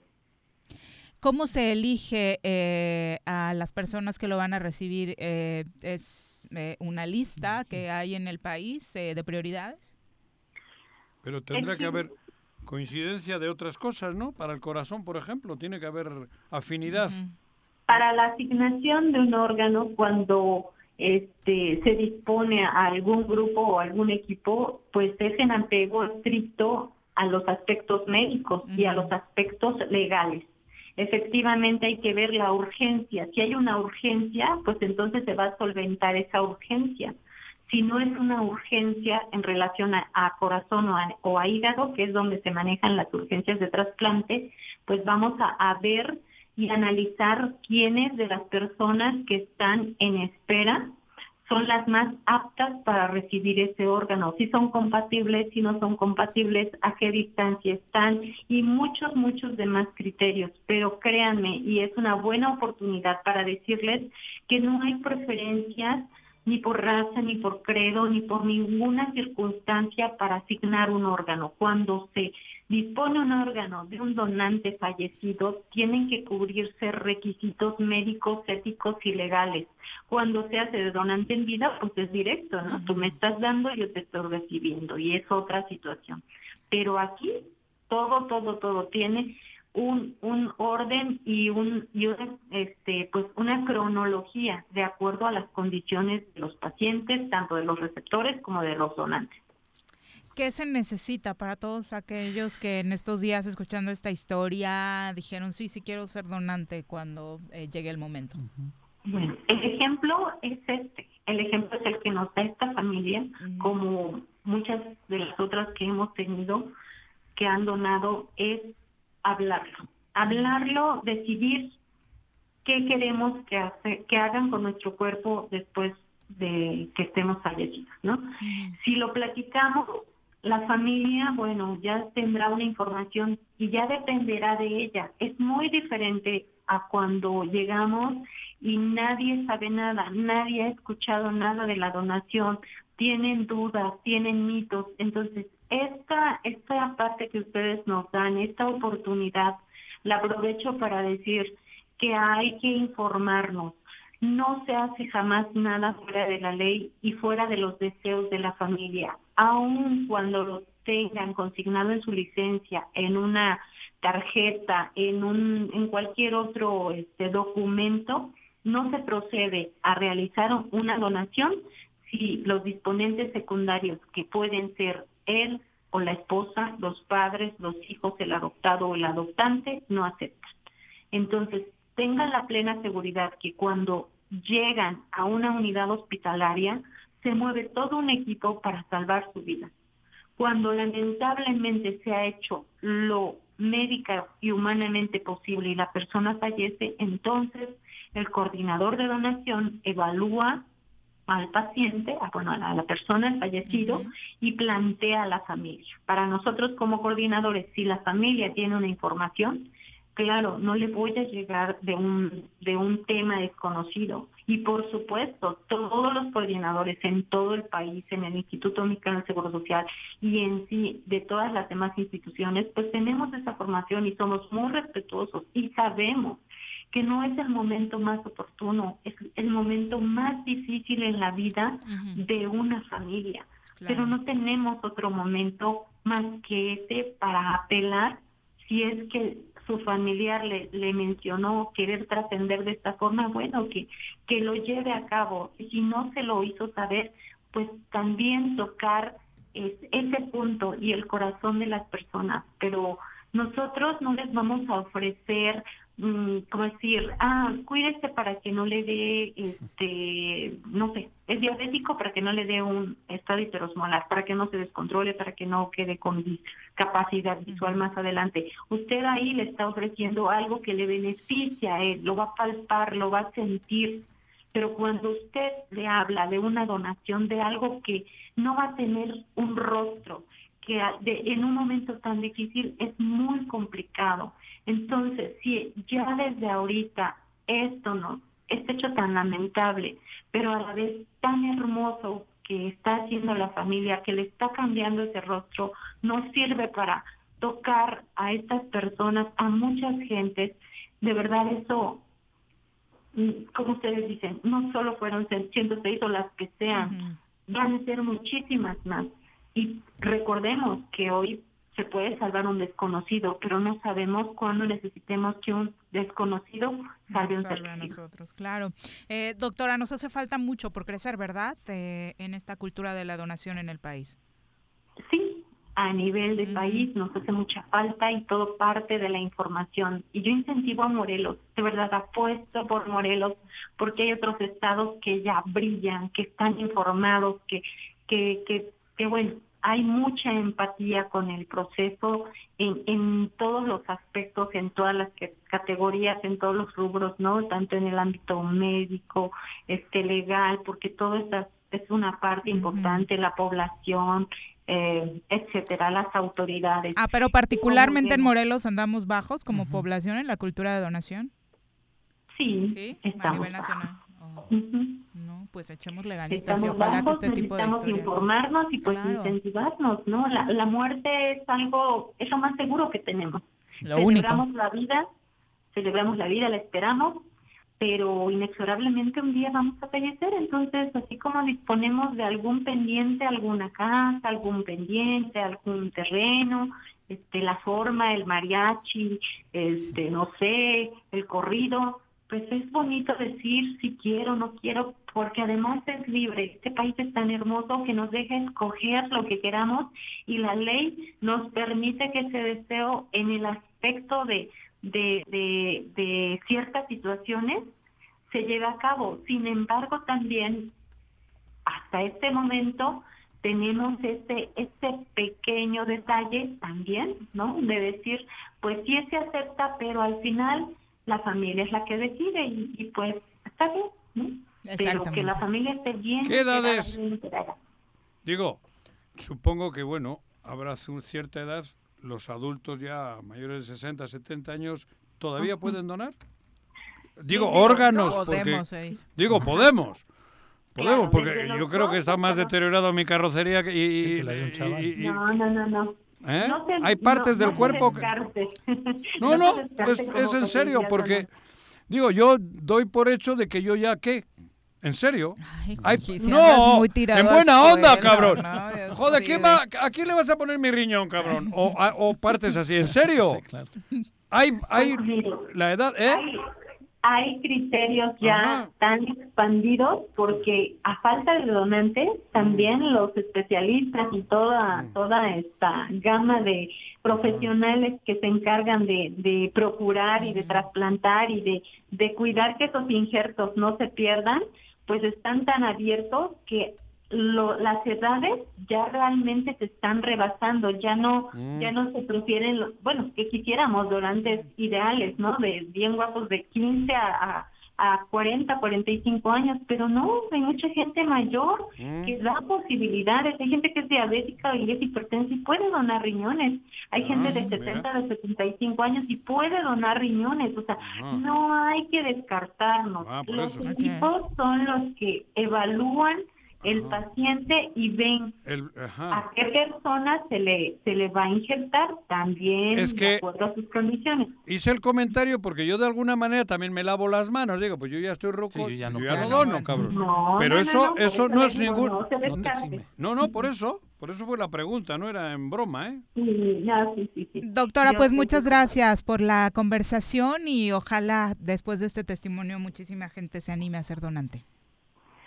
Ojalá, ojalá que todos pensemos Pues como el eh, mejor es el compartir con tu familia. O sea, no se necesita hacer algo administrativo en particular. Como donador de sangre, De no. entrada es contarle a tu familia que quieres ser donante, ¿no? Porque Ajá. al final ellos lo van a decidir. Podemos registrar en el Centro Nacional de Trasplante en la página o en nuestras coordinaciones de todos los hospitales de todo el país, pero lo más importante es que la familia lo sepa y sobre todo que lo respete. Exacto. Claro. Muchas gracias, doctora. Doctora, Y felicidades a todo el equipo del IMSS. Sí, claro. tremendo trabajo. Un abrazo. Eh. Gracias por su tiempo, gracias por su espacio y un abrazo. Un abrazo. Vale. Hasta luego. Además, la doctora tiene la forma de platicarlo. Ay, sí, ya es tan me, me- amena, que- me ¿no? iba a O hacer sea, llorar en sí, dos sí, ocasiones sí, sí, durante sí. la entrevista, de verdad. Sí, o ¿no? sea, Pero bien, ¿eh? de Pero- verdad. Pero el o caso sea, es increíble. Pero el caso... O sea, porque de este, pronto leyendo, mundial, ¿eh? leyendo la lista eh, decías, ah, sí, te vas por el corazón, ¿no? Y de pronto hígado, ya, ya no, sí, de una córnea, ¿cómo le cambia la vida Sí, a claro. alguien? que Joder, a un igual y- ciego, no, cabrón. Claro, Claro, por supuesto. imagínate. Es, es de verdad impresionante los cambios que podemos Pero hacer ¿cómo ha, convirtiéndonos en cómo ha sido en una semana esta, esta Esta noticia, ¿no? asesinan al, cha- al chaval Sí, sí, sí. Y luego esta reacción de la familia es impresionante. ¿eh? sin duda, de aplausos para la familia. absoluta, cara. Mi respeto. Exacto. Uy. Son las 2 con 14 y bueno, eh, ya que estábamos en estos temas, enviarle nuestro más sentido pésame a nuestros queridos amigos Rafa y Salvador Baena Cardoso, quien desafortunadamente ayer eh, pues vivieron esta terrible pérdida de Fernando, el Gillo Baena, su hermano, eh, un hombre muy conocido por el tema del fútbol y por el tema también de la fotografía en ¿Pero nuestra qué, le- entidad. qué ¿no? pasó? ¿Le dio un, Un infarto? infarto. Un Pero- infarto. y- Fue un infarto. y- pero eso fue el domingo.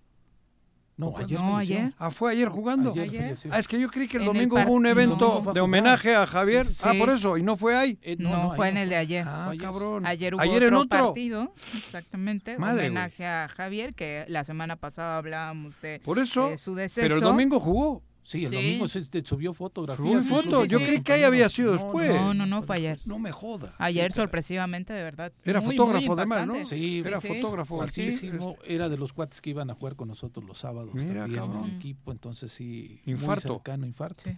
directito. ¿no? Mira, cabrón. Lo iban a cremar el día de hoy, Mm. a la una de la tarde me parece en Temisco, iban a hacer una misa se hizo una misa, realizó una misa en su honor en el domicilio de su papá en Atlacomulco. ¿Qué edad tenía? Morelos. Híjole, yo creo que el Gillo andaba como por los 60. ¿no? 60, ¿no? Sesentón. Ajá, sí, sí. ¿Jugó en el Zacatepec? Jugó en el Zacatepec. allí en, Zacatepec, años sí. atrás. Qué jugadorazo, ¿eh? ¿Ah, sí? Dicen Una que tenía una técnica sí, sí. impresionante, No gambeta, Ujú. este, Ah, sí, de en los- Sí, sí, sí. en A la- un de la se vieja- podía burlar de de la vieja-.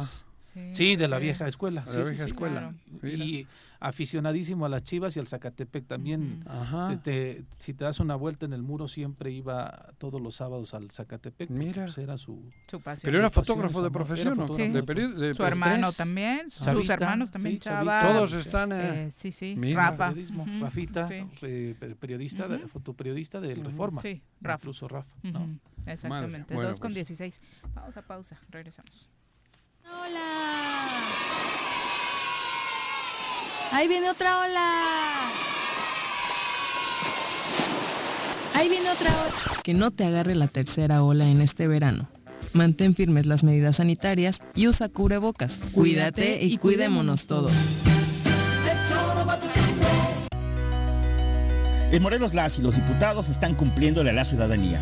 Aplicamos políticas de austeridad y racionalidad del gasto y ya logramos saldar la deuda de 82 millones de pesos que nos heredó la legislatura anterior. Con acciones responsables, Morelos avanza. 54 legislatura. Congreso del Estado de Morelos.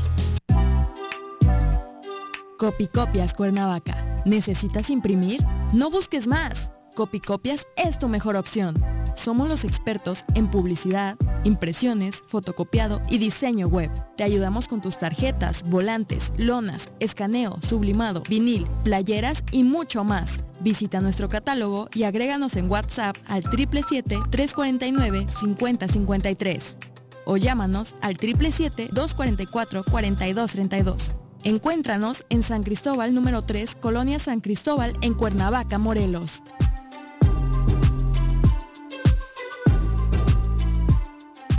En Jutepec no estás sola. Trabajamos para prevenir, sancionar y erradicar la violencia contra las mujeres. En la instancia municipal de la mujer te apoyamos y orientamos. Estamos ubicados en calle Canoas número 19 en la colonia Paraíso. Más información en el número de teléfono 777-320-3030. Cafetería, tienda y restaurante Punto Sano. Contamos con comida vegana y vegetariana, porque nos preocupamos por tu salud. Ven y conoce nuestros productos orgánicos y suplementos alimenticios. Al interior de Plaza Andrómeda, local 19, en calle Pericón, Lomas de la Selva. Contáctanos al 372-3514 o búscanos en Facebook como Punto Sano Cuernavaca.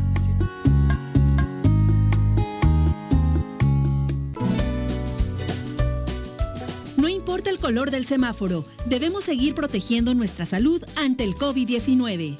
Aunque estés vacunado, mantén el uso del cubrebocas en todos los espacios compartidos. Te cuidas tú, nos cuidamos todos. Ayuntamiento de Cuernavaca.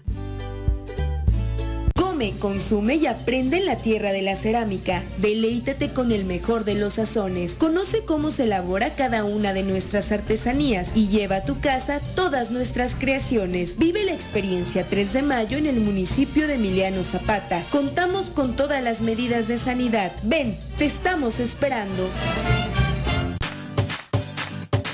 Ya llegó el verano y la forma más segura de disfrutarlo es siguiendo las medidas sanitarias ante la pandemia. Cuidémonos entre todos. Verano. El verano es azul.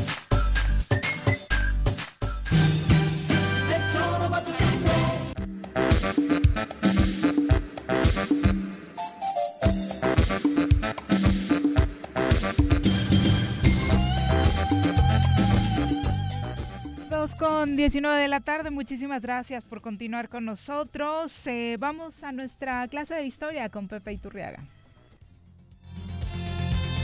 Repasando el pasado con el maestro José Iturriaga de la Fuente en el Choro Matutino. Querido Pepe, ¿cómo te va? Muy buenas tardes. Muy bien, Viri, muchas gracias. ¿Cómo estás? Muy bien, muchas gracias, Pepe. ¿Y tú? Y Juanjo y mi tocayo, ¿cómo Aquí están? anda dando lata como siempre. Ah, bueno, ento- entonces también. Ajá. Eso, Iturriaga. Normal, lo normal. Lo normal, qué gusto escucharlos, amigos. Igual. Igualmente, cuéntanos. Óigame, pues eh, sigo con mi tema que parece recurrente, pero por desgracia sigue siendo actual. Este, qué, qué terrible que otra vez van para arriba las cifras, sin comparación a lo que pasó el año pasado, pero por gracias a la vacunación, pero bueno, si hay un repunte y tenemos que estar muy alertas todos. Totalmente de acuerdo. les voy a hablar de dos epidemias del siglo XVI, 1541 y cuatro años después, 1545, eh, con un par de citas eh, de dos frailes, una de Fray Bernardino de Sagún, historiador extraordinario, contemporáneo de aquellas enfermedades, y un poco posterior, finales del XVI, Fray Juan de Torquemada, ambos franciscanos, y es muy interesante esto porque, bueno, acorde con la época, se consideraba una forma eh, muy eficaz de curación para muchas enfermedades, la sangría, o sea, hacer sangrar a las personas. Incluso se ponían las los animalitos estos las ¿cómo las sanguijuelas. Las sanguijuelas efectivamente. Ah. Este el, eh, todavía en el siglo XX en diversos países de Europa eh, concretamente la Unión Soviética en los años 60 me consta que había todavía la utilización de sanguijuelas, que son unos animalitos que se pegan a la piel y, empieza, y empiezan a chupar la sangre. Por eso a los a, a las personas encajosas les dice uno, bueno, parece sanguijuela porque se le pegan y chupan sangre. A, los novios también, ¿no? a los novios mal escogidos. bueno, entonces fíjense a propósito de las sangrías, lo que dice Fray Bernardino de Sagún de esa epidemia de 1541 que no se supo a ciencia cierta si fue tifus, si fue sarampión, igual a de 45. No hay certeza absoluta de qué enfermedad se trató. Dice Sagún, y pudiérase haber hecho gran bien a toda, a toda esta república indiana y el rey nuestro Señor tuviera más vasallos en ella de los que tiene y tendrá, porque siempre van en disminución. Y la causa que yo he visto con mis ojos es que en la pestilencia, por no haber quien supiese sangrar ni administrar las medicinas como conviene, murieron los más que murieron, y de hambre también. Y hablando de la enfermedad, agrega Sagún, salía como agua de las bocas de los hombres y las mujeres indígenas, grande copia de sangre, por lo cual moría y murió mucha gente. Y concluye diciendo, ya referida, refiriéndose a la siguiente epidemia.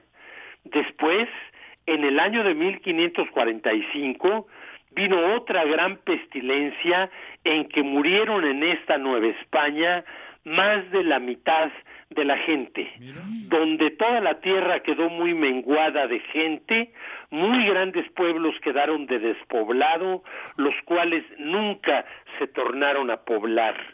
Bueno, recordemos que se estima por científicos, sobre todo estadounidenses, de la Universidad de Berkeley en San Francisco, California, se estima que la población indígena de la Nueva España, desde la conquista a 1521 hasta finales de ese siglo, en 80 años, disminuyó la población indígena en 90 es decir, de 20 millones de indígenas quedaron 2 millones de indígenas. Así que no es no es este exageración lo que dice aquí Sagún, que quedó la mitad de la gente. Pero agrega Torquemada en este frase, en este párrafo muy breve, son tres renglones, donde dice de esa epidemia de 45 que duró seis meses, la cual mortandad arruinó y despobló la mayor parte de la tierra, de donde comenzaron a ir en grande disminución y ruina todos estos reinos. No es para eh, darnos alegría, eh, pero con aquello de que mal de muchos, consuelo de tontos, pero sí hay que darnos cuenta que el COVID-19 no es, pero ni remotamente, la peor epidemia que hayamos sufrido. Exacto, ¿eh?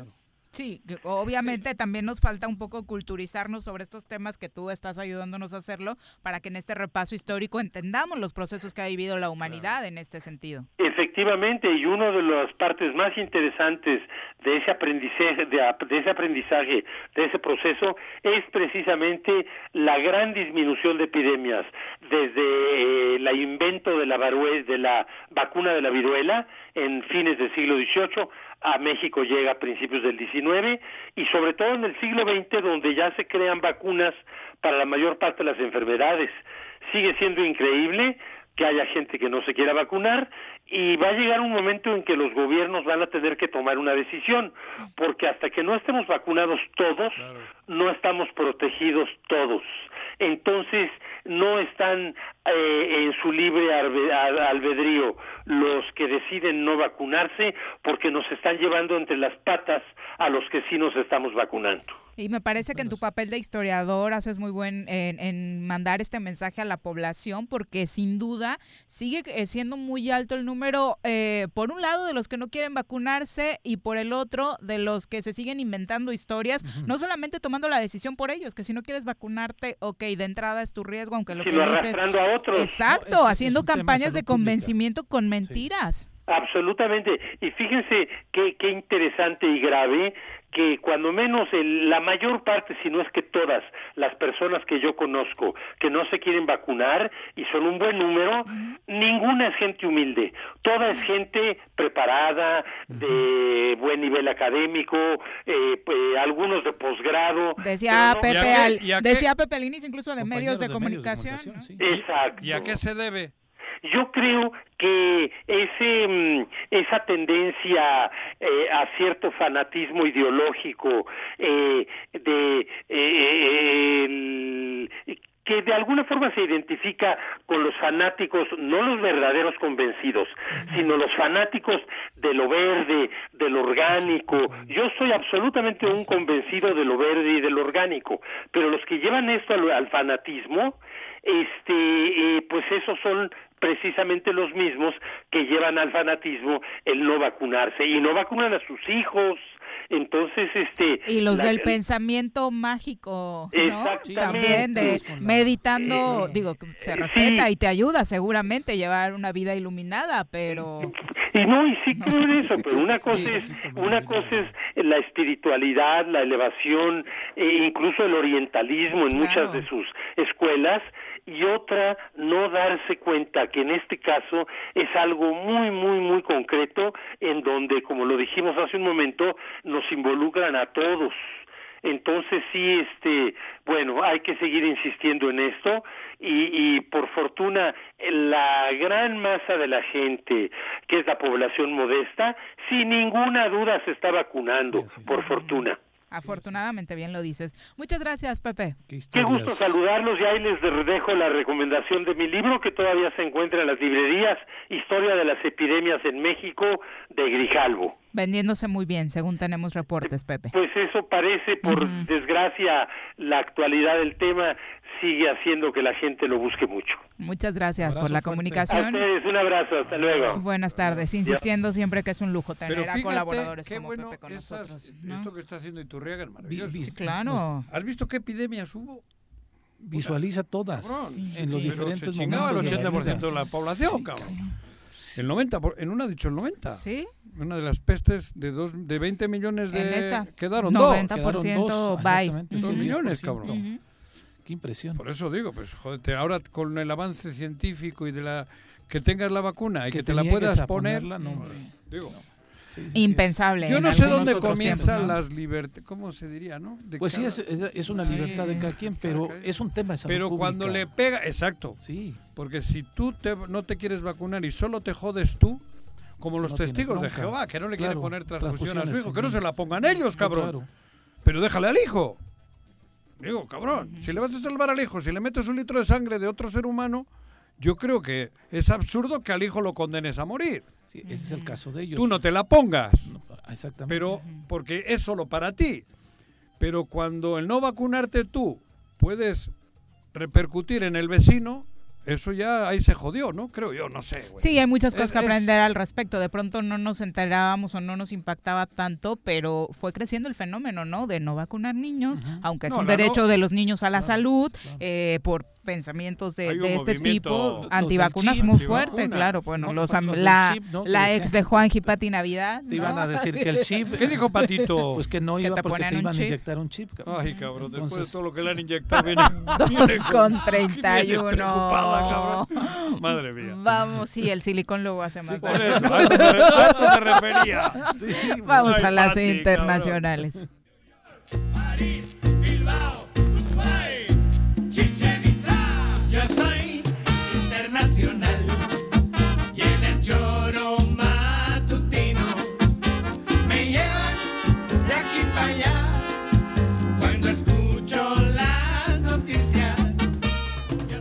querida Claudia, ¿cómo te va? Muy buenas tardes. Muy buenas tardes, ya hace mucho que no nos escuchábamos. Sí, nos tienes muy abandonados. Ya sé, ahora sí fue mi culpa, la verdad. A veces no era mi culpa, pero esta vez sí. Entiendo por cómo te trata el señor Arrece y demás en las No, secciones. es que esto es lo peor, ni siquiera me trata, porque ni siquiera me escucha, no me deja hablar. A ver de qué vas a hablar hoy. A ver, ahora, empieza. ¿Cuál es el tema? ¿Haití? Pues mira, sí vamos a hablar de Haití, pero antes de eso, aprovechando que están hablando de vacunas, y cómo es que de por sí hay desconocimientos o hay todos estos temas de, de movimientos antivacunas a nivel global, pues resulta que también tenemos el problema de que tanto en Estados Unidos como en Europa de repente eh, parece, ya dijeron que no oficialmente, pero que le hacen el feito a ciertas vacunas, ¿no? Entonces tenemos Sí, aquí los millennials no quieren AstraZeneca. Ajá, entonces, eh, bueno, yo creo que en varias partes del mundo y tiene mucho que ver con que, de hecho, sí, en, el- en un punto determinado eh, empezaron a eh, hablar de la prohibición de la entrada a turistas que tuvieran puesta la de AstraZeneca. Pero también creo yo, y, y siempre es algo que se da en este tipo de situaciones, hay un, un cierto nivel de desinformación y también si lo que quieren promover el turismo, y está probado que la vacuna de AstraZeneca si tiene cierto nivel de porcentaje, pues también creo que no deberíamos de preocuparnos tanto por el hecho de que esa medida permanezca por mucho tiempo. También cabe aclarar que Estados Unidos eh, hizo precisamente esta declaración en la que decía que no, que ellos no van a prohibirle la entrada a turistas a Estados Unidos. Todo derivó de que al parecer en algunos conciertos y algunos eventos masivos y comenzaron a hacer esta prohibición, pero en algunos estados de la Unión Americana, no como tal el que te prohíban entrar al país. Entonces, si alguien tiene planeado un viaje y se vacuna con AstraZeneca, no se preocupe. Sí, lo dejan pasar. lo van a dejar, sí lo van a dejar pasar. Y creo que es importante saberlo y también aprovechar la vacuna, ¿no? Porque en realidad ahorita la mejor vacuna es la que hay. Claro. Por ejemplo, eh, yo fui beneficiaria de la Cancino al ser docente en su momento y ahora están diciendo que probablemente no tiene el mismo nivel de protección que las otras. Pero lo que es definitivo es que sí hay un nivel de protección. Entonces creo que no hay que demeritar los esfuerzos ni del personal que está aplicando la vacuna, ni del el mundo entero, ¿no? Para que no vayan a decir que no van a ir por su vacuna, por favor, sí vayan, pónganse. Exacto, Es eso está claro. Eh, me parece que sí en los estándares Pfizer es la que mayor nivel de cobertura y protección te da, pero eh, las ¿De otras dónde es. Pfizer? ¿Eh? Es la ¿Quién la hace? eh, londinense, ¿no? Sí, inglesa. ujú, Londres, sí. Exactamente. ¿Y a la Astra de dónde? Esa no recuerdo dónde es. ¿Tienes el dato? yo tengo conocimiento, en realidad AstraZeneca es, Es la londinense. ¿Eh? ¿Es, es inglesa? Ajá.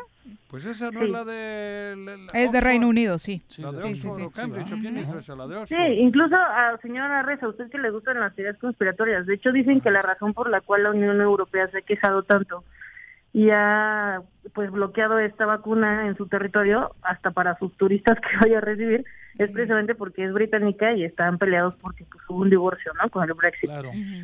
Entonces, pues bueno, esa es una esa es una teoría conspiratoria al público oyente, por favor, no con esa idea.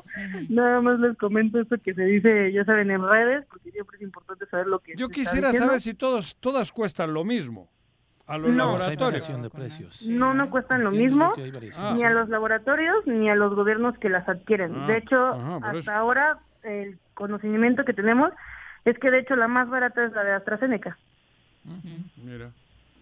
Y, oye, ahorita que estamos en lo de las vacunas, se me había pasado, ayer les compartíamos un hilo en redes sociales eh, de un laboratorio que está alertando, hay, hay gente que yo no conocía el caso, que está vendiendo vacunas anti-COVID eh, de manera clandestina. si las tuvieran, ¿eh? Entonces, aguas, ¿eh? Porque justo este laboratorio, el personal del laboratorio en Morelos decía que llegó una persona su- supuestamente ya vacunada a medir el número de anticuerpos que le había generado la vacuna y era cero. O sea, absolutamente vacunaron, nada. pero la y cartera. Le Sí, vacunaron claro. económicamente, ¿Y en ¿no? No, no, No, no decía decían el precio. qué barbaridad. Exacto. bueno, Entonces, hasta a- alerta, por favor, ¿no? No, hasta Sí, se sí. tardaron. Si te matan por dinero, Sí, claro. Sí, sí, sí. en este país que hay mucho mucho mercenario, Ujú. Claro. ¿qué les va a importar decir- ¿eh? decirte que te Tenemos dan una que- vacuna si no es? Pero tenemos bueno, No le daban a los niños agua en la Sí, vacuna, cabrón. ¿No se acuerdan? Sí, claro. Duarte. Imagínate, ¿no? Oye, eh, vámonos a mm, Haití, ¿no? Exacto, bajemos un poco el foco hacia un lugar más específico. Y pues bueno, creo que hemos escuchado sobre Haití desde hace muchos años, nada más con un muy breve contexto. Creo que tanto en México como en varias partes de la República, me refiero a la Ciudad de México como en varias partes de la República, hemos visto que ha aumentado la población de ciudadanos haitianos, tanto de manera legal como ilegal, desde que se dio el terremoto en Ujú. 2010. Exacto. Supongo que recuerdan ese evento. Sí, En claro. realidad fue muy fuerte y dañó mucho la infraestructura de Haití, se perdieron muchas vidas. Y la justificación de esa situación es que a pesar de que el, el sismo en aquella ocasión no fue tan fuerte, pues las construcciones, las casas, además de ya pues viejas, también están un poco mal construidas. Así que eso contribuyó a que la desgracia fuera mayor. Entonces, desde entonces ha habido una gran serie de estabil- inestabilidad política. En realidad ha habido inestabilidad política en Haití desde que se descolonizó y desde que hubo guerras por ese territorio y desde que Estados Unidos lo tuvo en su, digamos, ala protectora por un tiempo. Así es como le llaman, no quiere decir que yo esté de acuerdo con esa declaración. Sí, sí. Y eh, pues después de mucho tiempo de inestabilidad desde el 2010 para acá, por fin comenzaban a tener no solamente un gobierno un poco más consolidado, sino que también comenzaban a este a tener un poco más de orden. Si bien no ha sido fácil, porque de hecho desde siempre o desde hace muchos años, pues han tenido presencia de los cascos azules y de algunas otras tropas internacionales que les han apoyado para poder mejorar su situación, no han logrado ellos mejorarla, ¿no? Entonces, ahorita el antiguo presidente asesinado, eh, Moise, en Puerto Príncipe, Jovenel Moise, perdón, es el nombre de, del, del caído, este, pues fue una situación muy completa, muy compleja, porque además fue asesinado en su casa, lo cual implica que los miembros de seguridad que estaban resguardándolo, a él y a su familia, pues no lo hicieron. Y hasta ahora hay pues una serie de, de eh, intentos de realizar un golpe de Estado. El, hasta ahorita el principal implicado es un jefe de policía llamado Leon Charles. Y, este, perdón, Leon Charles es el que habla de que un grupo de mercenarios fue quien llevó a cabo este tipo de, de crimen en contra del presidente. Eh, habló de una gran cantidad de impactos de balas. Eh, de momento la esposa de Jovenel continúa con vida, pero está muy crítica en un hospital. Eh, fue trasladada a Miami por su seguridad. Y pues eh, hasta ahora tienen 28 sospechosos y entre ellos se encuentran 26 colombianos. Por eso es que de hecho Son como últimamente oh, habla die- Colombia 10 de- colombianos detenidos, ¿no? Sí. Sí, de hecho Colombia está haciendo investigaciones desde su lado también y al parecer están encontrando vínculos de estas personas con empresas eh, que se encontraban no solamente operando en Colombia, sino también en Haití. Y detrás la CIA. sí. Seguro, claro. Seguro. Pues Bueno, en el video que dan a conocer, eh, este, se escucha un audio que decían que era un operativo de la DEA. Exacto. Así es. Por Dios. Ese es el, el- De el hecho, precisamente eh, parece ser que eso fue lo que confundió al personal de seguridad de Jovenel y por eso es que no hubo resistencia de parte de, de las personas que llevaron Les a cabo la este- puerta. Prácticamente. Exactamente. Entonces, pues es una situación muy crítica. Eh, si bien en las calles de Haití siempre se han caracterizado por muchos problemas eh, propios ya de su historia y de las circunstancias que se viven, como pues en cualquier país del mundo hay problemas. No, no, no, no. Ahí hay muchos más. Sí, Haití lo. O sea, no es por discriminarlos. No, no Haití quiere que, no Haití quiere que se mueran todos. Digo, en Haití, los, los de fuera, los que quieren quedarse con el territorio, quieren que se mueran Ujú. todos. De hambre, cabrón. Pues eh, tampoco me atrevería yo a dar esa declaración, pero A supongo joder. que sí el Tú comportamiento me de- explicarás por qué, a cuántos kilómetros está Haití. no ayuda. Pero a cuántos kilómetros está Haití de Estados Unidos. Eh, pues Cabrón. sí, está muy cerca en realidad. Joder, eh, entonces, ¿cómo es posible que Estados Unidos sea el paraíso terrenal y a cuatro metros tenga muertos de hambre a todos? No sé, a mí no me, me huele mal. Me huele mal. Bueno, pero al final, o sea, ellos pueden argumentar muchas cosas. Al final, no, Haití ahora, desde que se independizó o desde que se liberó del, del, este, de ese régimen de protectorado de Estados Unidos, pues ya se supone que iba a ser una nación independiente y no tendrían por qué este haber es el castigo. por ellos. Este es el castigo. Para que vuelvan, para que regresen. Eh, estaba encontrando aquí buscando, ¿no? Siete de cada diez habitantes de Haití son pobres. Claro. Más joder. del 70% de los habitantes vive con menos de dos dólares al día, Sí.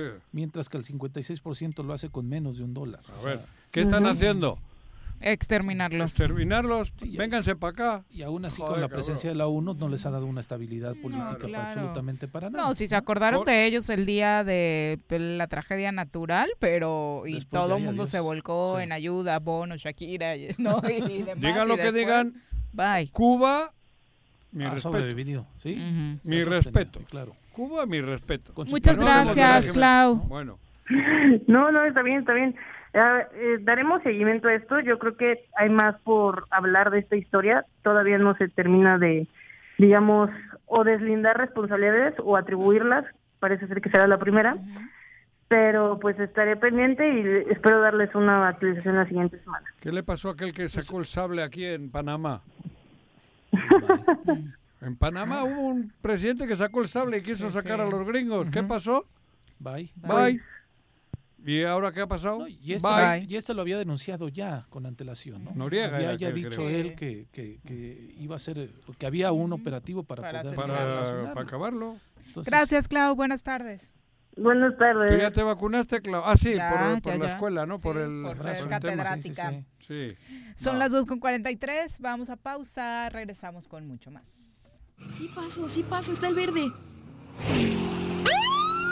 A ver, a ver, oríllese, por favor. ¿Qué pasó, Poli? Está el verde. ¿Qué pasó, güera? Aunque el semáforo esté en verde, debemos tener las medidas preventivas, porque luego uno termina en el hospital. La pandemia no ha terminado. Cuídate y cuidémonos todos. En Morelos las y los diputados están cumpliéndole a la ciudadanía. Aplicamos políticas de austeridad y racionalidad del gasto y ya logramos saldar la deuda de 82 millones de pesos que nos heredó la legislatura anterior. Con acciones responsables, Morelos avanza. 54 legislatura. Congreso del Estado de Morelos. En la temporada de lluvias es fundamental tu participación para prevenir riesgos a la salud. En Jutepec te invitamos a no tirar basura u objetos en alcantarillas o coladeras que pudieran obstruir el flujo de las aguas pluviales. Cualquier situación de emergencia, te pedimos reportarla al número de teléfono 777-320-7533. ¿Eres amante de los animales y te gusta consentirlos y mantenerlos sanos? Yunca Veterinaria es la mejor opción para ti. Contamos con servicios de estética y veterinaria canina y felina y además atendemos mascotas exóticas como aves y reptiles. Las mascotas son parte de nuestra familia, es por eso que en Yunca los atenderemos como tal. Contáctanos al 777-179-8571 o visítanos en Avenida Cuauhtémoc número 53 en Plaza Los Amates, Colonia Quintas Marta.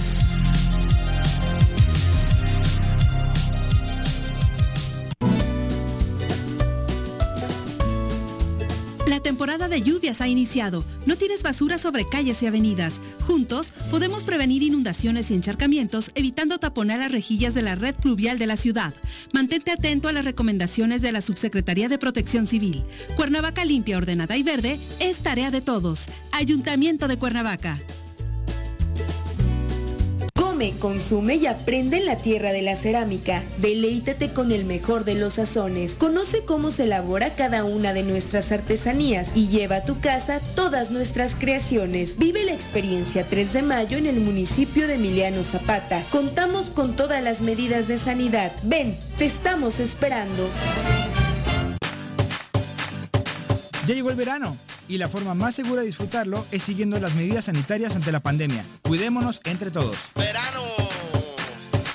El verano es azul.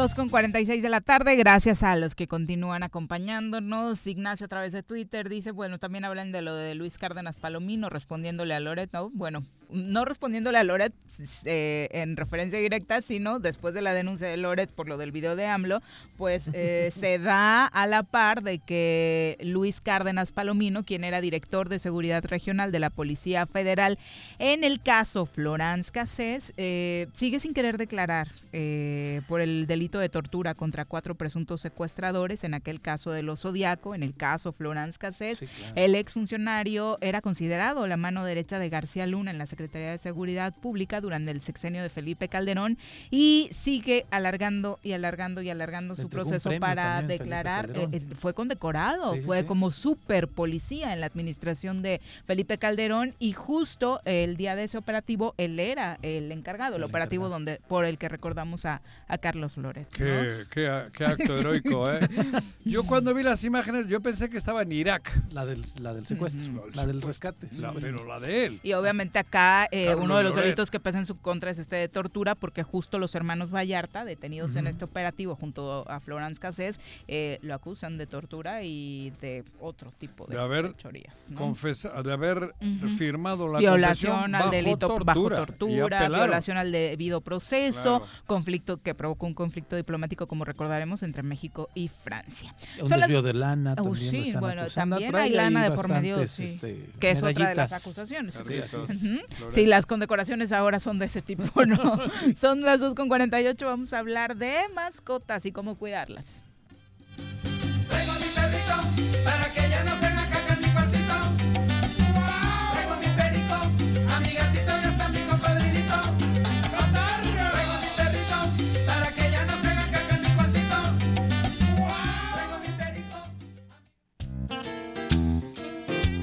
Saludamos con muchísimo gusto en cabina al médico veterinario zootecnista Luis Rafael Méndez Palafox, a quien recibimos con muchísimo gusto desde Veterinaria Yumca. Bienvenido. Hola, buenas tardes.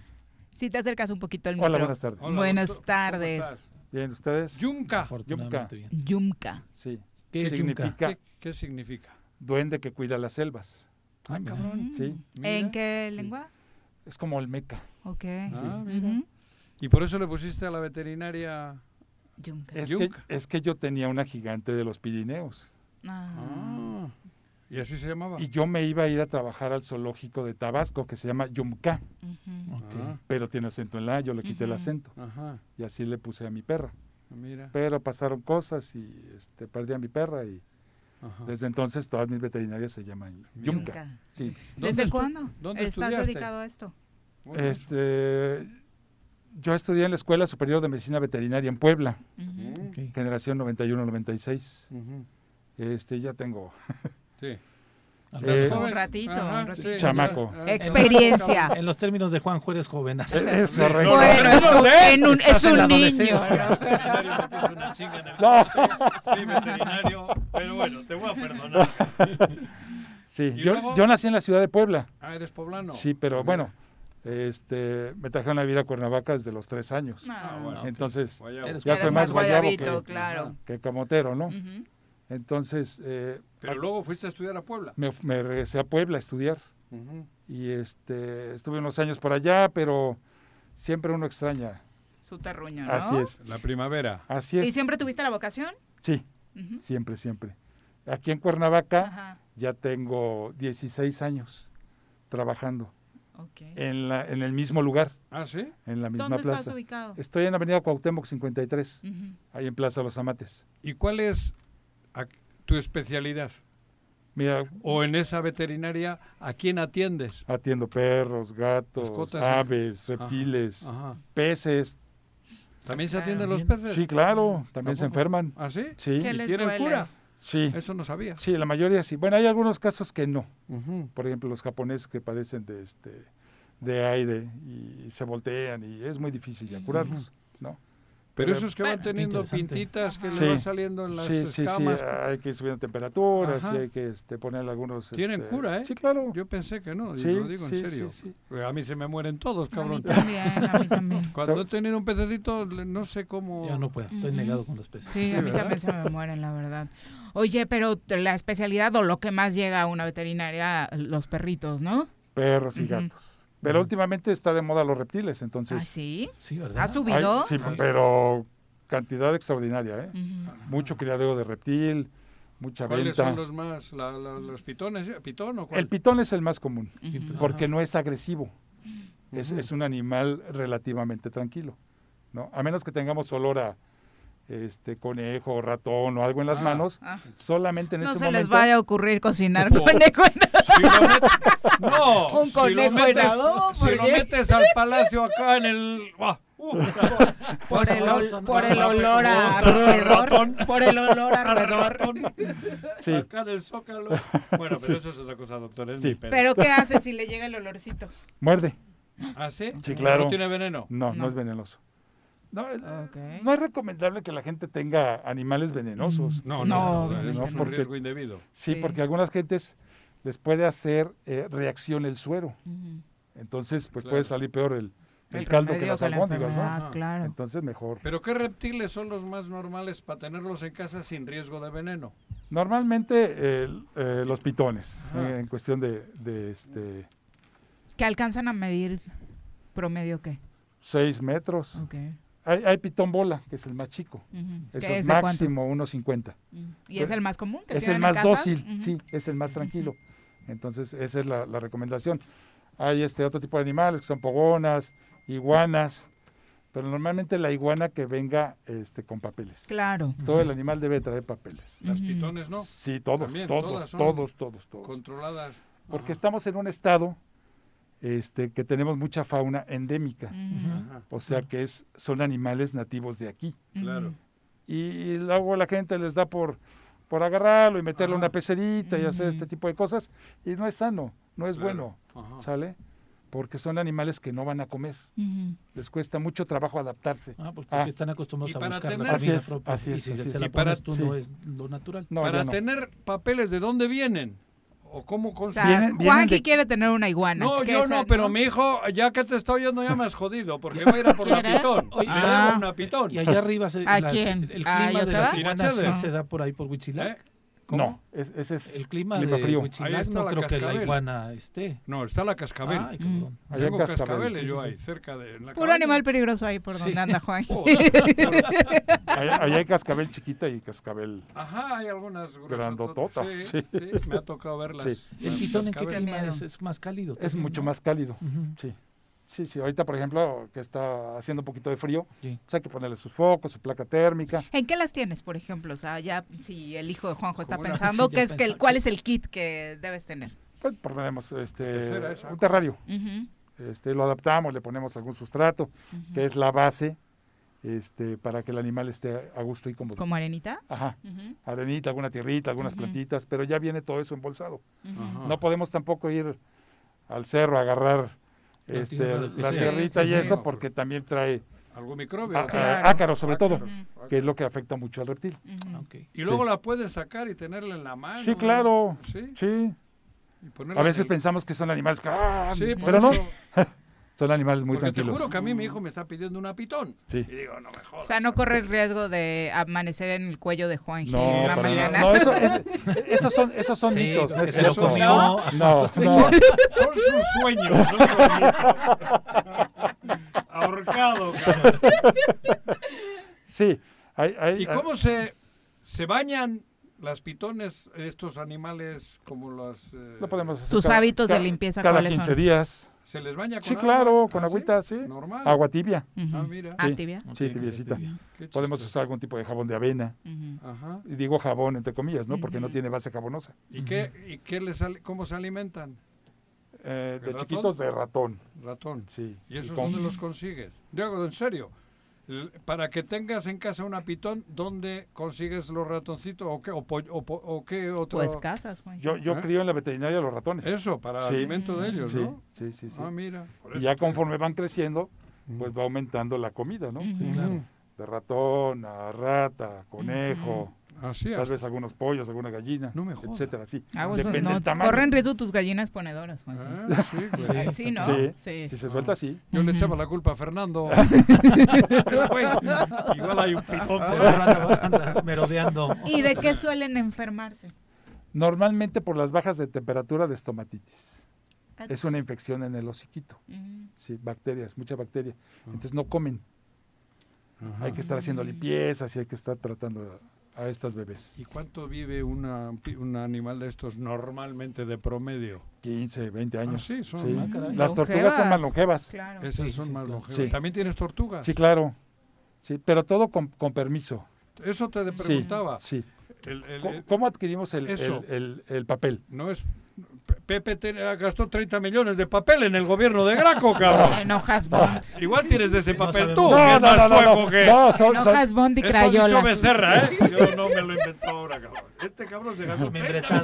millones. Igual tienes el papel en la veterinaria. ¿De dónde sale ese permiso, ese documento? Hay, hay ¿Cómo lo- criaderos de animales Ah. que están regulados ya por Zagarpa. Zagarpa. Sí, y Zagarpa les da los números de autorización Mm, para cada animal. Ajá, Esos animales ya salen con un número de autorización de Zagarpa, claro. que es con el que se puede comercializar. Ajá. Si no, No. Bye. no. Águi- Multas, hay Águilas, multas. halcones, ¿esos no hay? ¿Con permisos, digo? Ah, águilas no. No, no. Halcones Es que sí. también creo que se debe tener ética en un lugar como el tuyo de no fomentar el Sí. maltrato animal Sí. y me parece que tener ciertos animales en calidad de mascotas o acompañantes en casa tampoco es lo ideal para, para ellos, ¿no? Mira, se puede tener, pero hay que hay que darles un hábitat Adaptarlo. adecuado. Claro, claro. Porque si, Si no es tenemos una pitón de sí. 3 metros en una pecera de 40 centímetros, Sí, pues claro. Sí, claro. no es justo, ¿no? O un perro todo el tiempo amarrado, Ajá. pues no es justo. Exacto. ¿No? Exacto. Pero además, igual es el capricho de un niño, como puede Sí. ser, y Sí. luego resulta que no lo pela. Así es. Y metes una pitona ahí en ese te- en ese en esa jaula. ¿Y ahora Sí. qué hago? Y cabrón. Sí, claro. pedo. Sí, es correcto. ¿Qué otros animales dices que tienes? Conejos, cuyos. Que también se pusieron de moda en su momento con los peques, ¿no? Ahorita, ¿O siguen? ahorita el conejo está de, Ah, sí, de sí. auge, Sí. ¿eh? Como mascota. Como mascota. Sí, a nuestra productora Sí. ya le duró. También conozco muchos casos donde se les mueren rápido y Sí. ya tienes como un año, ¿no? El conejo. Ajá. Sí. A mí se me Coneja. escapaban. Sí. Los, tenía conejos, se me escapaban. Son O- de fácil cuidado. Son muy también, sensibles al cuidado. Es decir, tienes que estar muy presente con los conejitos. No. ¿No? Son no. muy delicados. Darle ¿no? su, su alimento base y ya. Ujú, Agüita todo el tiempo. Su, eh, qué otro- esta hierbita, ¿no? ¿Cómo se llama? Alfalfa. Alfalfa. ujú. Sí, pero que no esté caliente. Ok. Porque con la alfalfa caliente se mueren. No me digas. Sí. Mm. ¿Hay O alguna sea, si reacción o qué? podemos sacar la alfalfa ya, que Claro. se, del Y la refri, ¿no? dejaste al sol, Y la ¿no? dejamos al sol, tómala. Adiós, conejos. me digas. Sí. Ah. Ah, cabrón, eso no sabía. Bueno, en, Sí. en Tres Marías no está caliente creo que nadie, no. cabrón. Ni Juanji. Ya, ya ni Juanji. Bueno, solo hasta la Si supieras con que estoy pegando la puerta. ¿Qué otro? ¿Y y qué, qué servicios das? Porque hoy comenzamos contigo Sí. algo que va a ser como sección, ¿no? Sí, y esta plática es para invitar a la gente que te visite, conociendo de tu calidad y de los Sí, años de prestigio gracias. que ya tienes. Gracias. Pues consulta, perros, gatos, eh, tortugas, de todo. Prácticamente de todo. Los baños y todas esas cosas. Estética, todo. ¿Y a domicilio también o solo hay que Fíjate llevar? que no, no me gusta hacerlo a, a domicilio. Porque digo, en, la- en la veterinaria tengo todo para todo. trabajar ahí. Sí, sí. Si este, se ofrece algo, chin, no lo traje. Claro. Entonces, pues no veo. Prefiero hacer las cosas ahí en la, en la veterinaria. Cachorros, perros, ¿esos también tienes? como No. ¿Mascotas? No, no. Ujú. eh, Solo exóticos, diríamos. no, Bueno, no, conejos. no tenemos ahorita permiso para, para vender cachorros. Ajá. Porque luego estaban exhibidos en unas condiciones Ay, tan, terribles. tan terribles Sí, sí, sí. que digo, no se vale, ¿no? Eh, los cachorros todo el tiempo con este excremento en la jaula, Ujú. Amontonados, flacos, sí. todos amontonados, Sí, sí. Ujú. aventando bichos, ¿no? Entonces, yo No creo es- que esa fue una buena parte. Ya no estar Ujú. este, fomentando la venta de cachorros exhibidos La en- en, las veterinarias. Ujú. La adopción, buena, Fomentar la adopción, Ajá. claro. muy buena. Fomentar Sí. la adopción. ¿no? Eh, ¿Cómo te encontramos? ¿Qué Vacunas, todo eso, tienes? pedo de vacunas, todo, Todo, eso. cirugía, que- este, Cirugías ortopedia, todo lo que necesiten. ¿Tienes preparado para cirugías? Sí, claro. en el- Sí, tengo en quirófano ahí en la veterinaria. ¿Tienes quirófano? Sí. Eso es importante. Sí, así es. Sus rayos X. Sí, ¿No? tenemos rayos También. X también. Sí, ¿Dónde, claro. ¿Dónde te encuentras? Yo estoy en Avenida Cuauhtémoc 53, Plaza Los Amates. Frente a la Para escuela 20 referencia. de noviembre. Ah, Ah, claro, sí, es que facilísimo, claro, sí. ¿Cuál es? recorrí Ajá. Cuauhtémoc Sí. dos veces y no, te juro, La no. escuela, sí, claro, Sí, sí, sí. enfrente. No, Para no. mayor referencia, ¿no? ¿Tienes algún número telefónico? Sí, claro, es el 777-179-8571. Perfecto. ¿Cómo Ahí se llama? Veterinaria Yumca. Yunca. Sí, Yunca. ¿Dijiste que significa? duende que cuida las selvas. Duende que cuida la selva. Sí. Mira. Muchas gracias por acompañarnos y por acá nos estaremos viendo para Claro aprender sí. más del cuidado de los Bien, Con mucho animales. gusto. Gracias. ¿Cu- ¿Cuál es tu Muchas nombre? gracias. Luis Rafael Méndez Palafox. Luis, Luis. Sí. Muy bien, Rafael. Muchas Luis gracias. Rafael. Gracias. Son las tres, ya nos vamos. Eh, recuerde que en los deportes ya lunes platicaremos las finales. Bueno, hoy se juega el partido por el tercer lugar en la Copa América, Colombia contra Esa Perú. jalada tercer lugar, ¿para qué Sí, la ¿no? Ya la habían desaparecido, ¿no? Sí, sí, pero bueno, hoy se juega el tercer lugar a las 7 de la noche. nerviosísimos todos. Y mañana eh, se juega la Ah, final cabrón. de la Copa América. ¡Ay, Ay, tenemos regalitos! espera, si sí, regalitos. claro. ¿Qué quieres que preguntemos? Para regalarle, Ustedes. hay por ahí camisetas de la Selección Nacional. Mexicana Ah, del Tri para las mascotas, para los si perritos. de la América y sí te... Sí, no, no, no, no, no, no se Ah, recibía. es la- de la América, no. Es la playerita. A ver qué talla es. A Ay, ver. son hermosas. Mira. Ah, Ay, qué padrísima. bonita. Mira, Eso es qué como para un qué? Le Esa es como para un, un poodle chico. poodle, ajá. y son como para chihuahuas. Ah, son las qué chiquitas. Sí. Yo bonito. quiero un chihuahua. Yo quiero una para chihuahua. Una sí. foto que No, mandan. no. de Sí. Bueno, ¿tienes No, chihuahua? ¿qué preguntamos? Lo que ustedes... Este, ¿Cómo se la llama? temática- Cuéntenos el nombre y dónde está ubicada Ajá. la ¿Cómo se veterinaria que la hoy se integra a la familia Tesorera y se lleva su camiseta Mira. del Tri para, Para su cachorro. para perro, Así que, perro. bueno, ahí está justo ahora que eh, estábamos hablando de fútbol. Decíamos Argentina-Brasil, mañana a las 7 la final de la Copa América, favorito. Brasil. Sí, ese está en su casa, ¿no? Tengo ganas de ver a Messi ganar algo con Ojalá. Argentina. Ojalá, sí. sí. Eh, tengo el corazón sí. dividido porque también ¿No? lo de Diego, ¿no? Sí, claro. Que sería eh, el homenaje tras el año Por de su eso. muerte y demás. Me gustaría. Además, pero he de decir, yo Brasil no, ¿eh? Ah, no, no, no, para nada. En el fútbol no. Ah, no. Teatreros, Bueno, sí. puta. No, no, no, no, no, no, no, yo no, no, no. no tengo claro, la verdad. Yo sí. No, yo no. Aunque, sí. Tengo el Te, corazón te soy dividido. sincero, además, no he seguido la Copa. América. No, ¿eh? estuvo muy aburrida. No, no te perdiste la- mucho, ¿eh? la- Estuvo la- muy aburrida. La la- Eurocopa tiene su final el próximo domingo a las 2 de la tarde entre Italia e Inglaterra. En Yo me quedo Wembley. con los italianos. O sea, Brasil Italia. en Maracaná Ajá.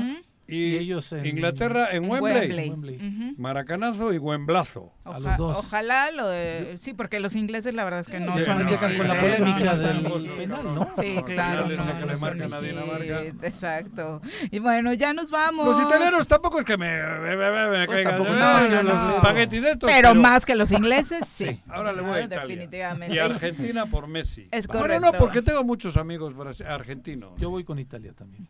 Y aparte y allá porque... Brasil has dicho, no te hagas Sí, a. Brasil. sí, Oye, sí, y- sí, y porque Claudiño le rompió el corazón.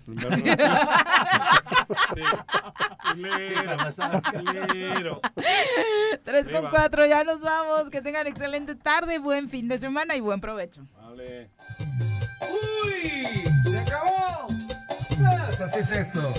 Esta fue la revista informativa más importante del centro del país. El Choro Matutino. Por lo pronto, echaron el vino.